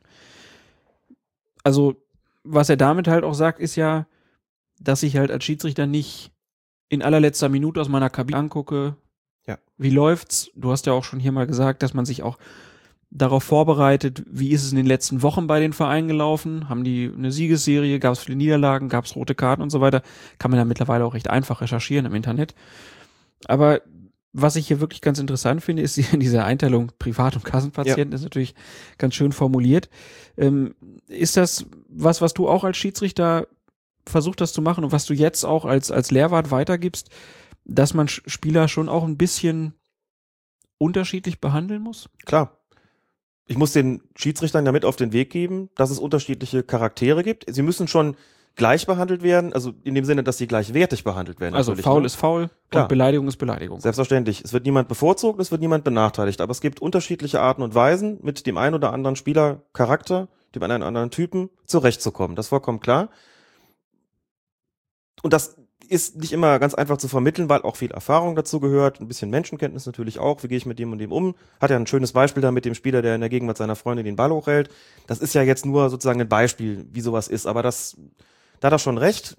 Frühzeitig da sein, sich so ein bisschen umgucken, wie läuft hier was. Ne? Für den ersten Eindruck gibt's auch keine zweite Chance als Schiedsrichter. Also nicht irgendwie kurz vor knapp da erst auflaufen, sondern mal so ein bisschen den Eindruck gewinnen und vielleicht wirklich beim Warmmachen zugucken und dann laufen die ersten Minuten und dann kriege ich das schon mit, wer in der Mannschaft so ein bisschen der Platzhirsch ist beispielsweise, wer so ein bisschen vielleicht der Außenseiter ist, wer mehr und wer weniger zu sagen hat, wer bei Entscheidungen relativ schnell aufbraust, wer dauernd protestieren kommt, wer sich eher ruhig verhält und das ganze Ding akzeptiert und so entwickeln sich unterschiedliche Herangehensweisen des Schiedsrichters an diese Spieler. Ist doch vollkommen klar, wenn ich einen hab, dem ich anmerke, der ist emotional, dann muss ich mir Gedanken machen, wie bringe ich den wieder runter? Wie schaffe ich das, dass der mit mir kooperiert, dass der meine Entscheidungen hinnimmt? Muss ich den dafür anschnauzen oder muss ich den dafür beruhigen? Muss ich ein Späßchen machen? Damit kann man auch daneben liegen, das ist vollkommen klar. So wächst auch die Erfahrung im Laufe einer Schiedsrichterlaufbahn. Dann habe ich vielleicht den nächsten, den Kapitän. Das ist mein Ansprechpartner, zu dem versuche ich auf jeden Fall ein kooperatives Verhältnis aufzubauen. Bin auch freundlich dem gegenüber. Den einen kann ich vielleicht siezen, den anderen duzen. Da muss jeder gucken, wie er damit klarkommt. Klar gibt's unterschiedliche Spielercharaktere. Da muss ich vielleicht gucken, der, der wie aufbraust, nur mal so ein, so ein, auch mal so ein Beispiel zu bringen, habe das eine Weile zumindest gerne gemacht, dass ich mir die Namen auf meine Spielnotizkarte notiert habe, so, und dann guckst du mal, ach, die sieben, die ist schon dreimal angekommen und hat gemeckert, so, guckst du, wie der heißt, dann heißt der irgendwie, was weiß ich, eben Rese, ne? So, und das nächste Mal sage ich halt, Herr Rese, kommen Sie bitte mal zu mir. Und dann guckt der Spieler schon, gerade in den unteren Klassen, dann sagt er, Sie kennen mich? Dann sagst du, ja, Sie sind in der ganzen Klasse bekannt wie ein bunter Hund. Da kaut er erstmal dran.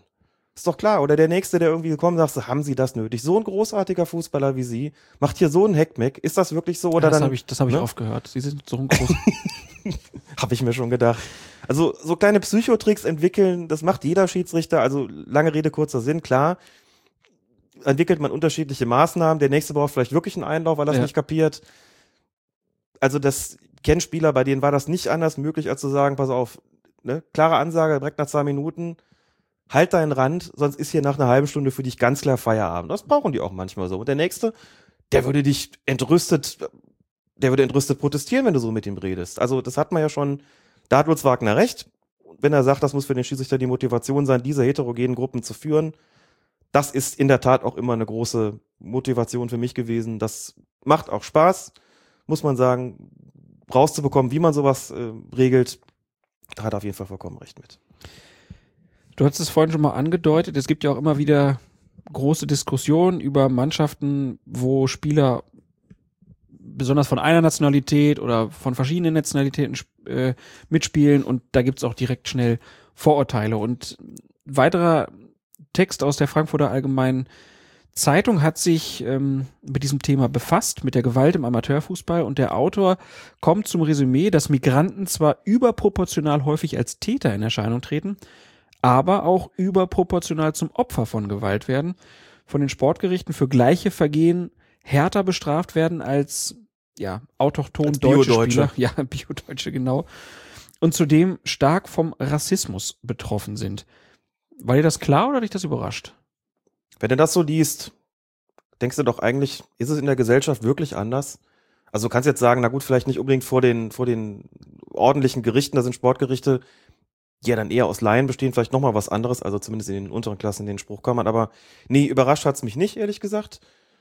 Das entspricht dem Bild, das ich eigentlich auch hatte und natürlich wirken da gesellschaftliche Hintergründe auch mit rein. Das ist jetzt so ein bisschen bla bla, was ich mache, weil wir es hier nicht in extenso diskutieren können. Das macht der Text aber übrigens in der FAZ. Ich finde den ganz ausgezeichnet, weil er endlich mal die Hintergründe beleuchtet. Und das ist auch natürlich einfach eine gute Möglichkeit, die ganze Debatte mal zu versachlichen. Ich kenne das natürlich aus dem Fußball auch. Ich kenne natürlich die Schiedsrichterkollegen, natürlich auch die Spieler, die sagen, die scheiß Ausländer sind das alles schuld, die machen immer so einen Stress, die brausen so schnell auf. Kennt die Klischees ja alle so. Und wenn ich dann, deswegen hatte ich es eben auch mal angesprochen, bei diesen sogenannten, ganz furchtbares Wort, eigenethnischen Vereinen gewesen bin oder bei Vereinen, mit, wo Spieler mitspielen, die viel, die, die, bei denen viele Migrationshintergrund haben, dann redet man mit dem Mann, dann kriegt man natürlich auch raus, naja, also letzte Woche haben wir gegen ne, XY gespielt so und wir sind da dauernd provoziert worden, der Schiedsrichter mit seinen Sprüchen. Das ist halt so, wie es in der Gesellschaft auch läuft so und manchmal, also den einfach mal zu sagen, ich denke, ich habe keine Vorurteile oder Ressentiments gegen euch. Wir spielen ja alle mal Fußball, dann gucken wir mal, wie das läuft. Das hat oft genug auch wunderbar funktioniert. So und hab aber auch Spieler gehabt mit Migrationshintergrund, mit denen ich überhaupt nicht klargekommen bin, das Gefühl hatte, ja, der, da sind wirklich jetzt welche dabei, die überdurchschnittlich schnell aufbrausen vielleicht. Aber wie gesagt, ich denke, das ist das berühmte Spiegelbild äh, der Gesellschaft, was halt nicht sein kann. Das finde ich schon wirklich ein Problem vom Rassismus mal abgesehen ist tatsächlich diese Geschichte mit werden härter bestraft. Das konterkariert natürlich eine Rechtsgleichheit, die existieren muss. Ich habe es befürchtet, dass es so ist. Vielleicht, weil man ihm dann irgendwie noch unterstellt, weiß ich nicht, was dann die zwei Wochen extra ausmacht, die sechs Wochen statt den vier Wochen, die vielleicht dann irgendein ne, bio-deutscher Spieler bekommt. Das ist aber, da muss eigentlich schon ein Alarmsignal angehen. Da muss eigentlich schon Ja, klingeln, da muss bei den Instanzen sagen, das kann wirklich nicht sein. Das geht so nicht. Das andere sind Dinge, die sind, sind eher weiche Faktoren. Aber wie gesagt, wirklich ein, ein guter, guter Beitrag mal darüber, ähm, der die Dinge benennt, wirklich wie sie sind. Und vielleicht aber noch so eine, also doch was Positives zu sagen zu der ganzen Geschichte. Ich weiß nicht, ob ich es schon mal erzählt habe. Ich hatte zu einem relativ frühen Zeitpunkt mal in Bonn einen Vortrag gehalten über den Umgang von Schiedsrichtern mit Rassismus auf dem Fußballplatz. Das war in den, war Ende der 90er Jahre und habe da durchaus auch versucht, das zu problematisieren, wie das ist und versucht, den Schiedsrichtern deutlich zu machen, wie man damit umgeht. Das Echo war hinterher auf den Vortrag, das war einer meiner ersten als sogenannter Lehrer, das Echo war sehr gespalten. Es gab einige wenige, die gesagt haben, mutig von dir und richtig. Und es gab sehr, sehr viele, die gesagt haben, was sollte der Scheiß denn? Rassismus? Es gibt kein Problem mit Rassismus, es gibt nur ein Problem mit Ausländern. ja, das habe Ja? ich, so, hab ich so gehört, natürlich. natürlich. Krass. Es sind schon auch unter den Kollegen viele sehr autoritäre Charaktere da, weil ich manchmal gefragt habe, gut, da die am, auf dem Platz ja wirklich Polizisten, Staatsanwälte und Richter sind und vielleicht noch wirklich ihre scheiß Ressentiments damit reintransportieren, das ist schon auch ein, ein Pulverfass manchmal so. Und hab mir von denen, von Kollegen, mich wirklich übel angehen lassen müssen, die gesagt haben, so, was heißt hier Rassismus? Das gibt, also gibt's nicht so, es gibt ein ganz anderes Problem und vielleicht sich auch angegriffen gefühlt haben, so nach dem Motto, ich, ne, muss ich glaube ich nicht weiter ausführen. Und heute ist das letztlich ein Bestandteil der Schiedsrichterausbildung. Heute ist es ganz selbstverständlich, in den Verbänden und Kreisen auch über nicht nur allgemein über Deeskalationsstrategien und über Gewalt zu sprechen, sondern dazu ganz selbstverständlich auch den Rassismus zu zählen und nicht nur einfach unter ferner Liefen, sondern einfach zu sagen, wir haben hier viele Spieler mit Migrationshintergrund, die werden Opfer davon natürlich so. Und das sagen sie auch. Da existiert ein Problem und da müssen Schiedsrichter sich damit beschäftigen. Und da muss man gucken, was gibt das Regelwerk denn her? Ne, Verwarnung, Ermahnung, Verwarnung, Feldverweis, Spielunterbrechung, Spielabbruch, je nachdem, von wem es kommt und so weiter und so fort. Wir haben ja hier auch schon drüber gesprochen. Das muss natürlich in die Köpfe rein und das passiert heute auch in zumindest deutlich stärkerem Maß, als das früher der Fall gewesen ist. Und wenn ich heute in Köln einen Vortrag halten würde über den Umgang von Schiedsrichtern mit Rassismus im Fußball, das wird dann sicherlich auch nicht allen passen. Aber ich glaube nicht, dass da nochmal eine Mehrheit käme, die sagen würde, Feuer, jetzt spinnst du? Was erzählst du da eigentlich? Natürlich habe ich Kollegen, die sagen würden, ist nur ein Problem mit der Ausländer, geht keins mit Rassismus. Aber so eine Klimaveränderung auch in den Schiedsrichtern meine ich da schon festgestellt zu haben und auch eine gewisse Sensibilität für das Thema, ohne dass ich deswegen sagen würde, ist schon alles super. Klar. Nee, und man muss ja auch immer dazu sagen, ähm, das ist halt, es gibt viele Gründe immer für Probleme und es ist immer schwierig zu sagen, so das ist jetzt, wenn wir das Ja. abstellen, ist alles gut. Man kann sie halt auch nicht lösen. Ich kann nicht ein Nee, und es gibt- Problem im Fußball lösen. Nee, und es gibt halt auch äh, mit Sicherheit Mannschaften, da spielen halt ein Haufen Arschlöcher mit. Mhm. Äh, da ist es dann aber auch egal, äh, was die für einen Pass haben. Ähm, Ja. Das sind halt einfach, ne, Ja. hab's gesagt. Aber auf jeden Fall, den Text werden wir auch verlinken, ebenso wie eine knapp 70-minütige Reportage über einen jungen Schiedsrichter aus Lübeck. Alexander Roppelt ist sein Name und der Film heißt, die Reportage heißt Spielverderber an der Basis.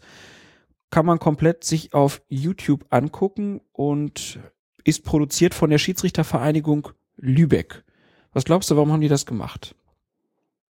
Und ist es gelungen? Es ist auf jeden Fall gelungen. Es ist sicherlich auch eine Form von Werbung und ich finde eine sehr, sehr gute Werbung, die ihnen da gelungen ist. Eine Werbung für Schiedsrichter und die Schiedsrichterei mit professionellen Mitteln, muss ich sagen. Das ist wirklich sehr interessant, den wirklich auch mal nach, der den nach Hause begleitet, bei seinen Spielen, bei seinen Spielen zugeguckt. Und den Film kannst du vollkommen bedenkenlos den Leuten vorspielen. Das heißt bedenkenlos, das klingt so, als ob man Bedenken haben müsste. Warum sollte ich die haben? Also den kann man sehr, sehr gut dazu benutzen, einfach vielleicht auch gerade junge Schiedsrichter, die Lust darauf haben, denen einfach zu zeigen, sagen, das, so, das ist, so wird das, wenn man Schiedsrichter ist. Das macht den Tag aus, der hat Spaß dabei, das sieht man auch. Der erzählt auch ganz viel, wie er sich so weiterentwickelt hat, was ihn so beschäftigt. Es ist sicherlich eine Werbemaßnahme gewesen und ähm, aber wirklich im, im positiven Sinne Werbung natürlich. Und auch dazu geeignet natürlich auch Verständnis zu erwirken für Schiedsrichter. Das heißt, das sollte sich auch der ein oder andere Vereinsvertreter mal angucken. Was beschäftigt die eigentlich so? Man taucht einfach so auch ein bisschen in die, in die Untiefen des, der Schiedsrichterei im Amateurfußball und gerade bei den jüngeren Schiedsrichtern eben auch ein und ähm, finde es ganz ausgezeichnet und ergänzt eben mehr als gut solche Dokumentationen oder Reportagen wie beispielsweise über Knut Kircher. Das ist schön, das zu sehen, weil wir uns alle für die Bundesliga interessieren und für den Spitzenfußball und wissen wollen, was ist mit den Schiedsrichtern da. Aber was ist eigentlich mit denen, die auf, auf der Asche pfeifen, ohne Headset, ohne Assistenten, die noch jung sind, die so ein bisschen Stress mitkriegen von außen? Was machen die eigentlich so? Und dafür ist der Film wirklich sehr, sehr gut geeignet, liebevoll gemacht, muss man sagen, auch professionell gemacht. Habe ihn sehr gerne gesehen und finde ihn ausdrücklich empfehlenswert. Gut, dann werde ich mir den Kompliment an die Kollegen in Lübeck, habt ihr wirklich toll gemacht. dann werde ich mir den auch noch mal angucken. Ja, das also die Empfehlung, die wir hatten und eine haben wir noch mit Picke. Mit Picke, genau, nicht mit dem Außenriss. Mit Picke ist eine App. Kann man sich runterladen in allen App Stores fürs für Apple und äh, Für Ando, Google. heißt das andere? Andorit. An Android. Andorit. An, ja. ja, genau. Er heißt mit Picke und da werden wir jetzt ab und zu auch mal unsere kleinen Schiedsrichtergeschichten veröffentlichen. Genau. Das, der Fußball schreibt die schönsten Stories, man kann sie dort nachlesen. Ist ein sehr, sehr schönes Konzept, wie ich finde, eben, sollte man sich mal angucken, wie es aufgebaut ist. Stories basierend auf schon bestehenden Beiträgen, Videos, Fotos etc. pp. Schön aufbereitet und kommentiert von den jeweiligen Mitgliedern. Wir dürfen auch, wenn das von Zeit zu Zeit auch tun, ausdrücklich Empfehlung, ladet es euch aus dem Store auf euer Mobil, äh, auf euer Smartphone. Ist kostenlos. Jo. Aber nicht umsonst. Niemals. Niemals. Ja, und dann kommen wir hier nach über zwei Stunden schon wieder, Alex, Yes. ähm, zu unserer heißgeliebten Widmung. ja. Apropos heißgeliebt. Das Fest der Liebe steht vor der Tür. Ach, Schätzelein. Der Nikolaus kommt demnächst. Kein Monat mehr. Kein Monat mehr. Noch nicht genau. ein Geschenk. Nee. Auch keine Schoko-Weihnachtsmann gekauft. Ach, die, die gibt's am 24. noch. Die geht am 24. Adventskalender denn schon zu Hause. Ach Quatsch. Sternenzweige. Nix. Nix. Gut. Andere backen ja schon Plätzchen. Was? Ja. Und diesen anderen, die Plätzchen backen und uns dabei vielleicht hören jetzt in der Vorweihnachtszeit beim Plätzchenbacken. Herzliche Grüße und denen sei diese Folge also von Herzen gewidmet. Und wer Plätzchen gebacken hat, darf uns natürlich auch gerne welche schicken.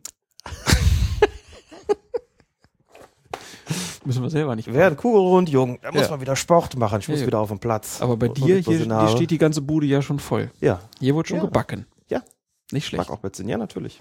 Gut. So haben wir alle unser Plätzchen. So, uh. Oh. Lieber Alex, Folge 64 ist damit im Kasten. Ich bedanke mich wie immer sehr herzlich bei dir für diese, wie ich fand, sehr informative Folge. Ich habe Wieder- wieder was, ich habe wieder was gelernt. Bicke Backe voll. Hast du beim letzten Mal gesagt. Ja. Hat uns einen auch gleich mit aufgezogen. Ja, aber mit Backen und so, ich möchte jetzt nicht, dass den Wortwitz. Guck mal, die Katz kommt auch, wenn alles vorbei ist. Die macht das immer gut. Wenn Ja. wir hier aufhören, kommt die und weiß, Ja. jetzt, jetzt hat Vater wieder Zeit und kann Futter geben. Genau, sieht's aus. Wunderbar. Liebe Hörerinnen, liebe Hörer, liebe Erbengemeinschaft, vielen Dank fürs Zuhören. Bleibt uns gewogen, empfehlen Sie uns weiter. Eine besinnliche Vorweihnachtszeit. Und ich verabschiede mich mit einem ganz herzlichen Auf Wiese gehen. Oh. Grüße an Tim. Tschüss. Tschüss. Frau Feuer, der Mann war auch dabei. Ah, Trainer leicht. Also da hinten nicht so viel mit dem Halten. Ja, besser. Wenn ich sie zurückschicke, fühle ich mich ein bisschen vereiert, wenn sie wieder vorkommen. Oder? Colinas Erben. Der Schiedsrichter-Podcast.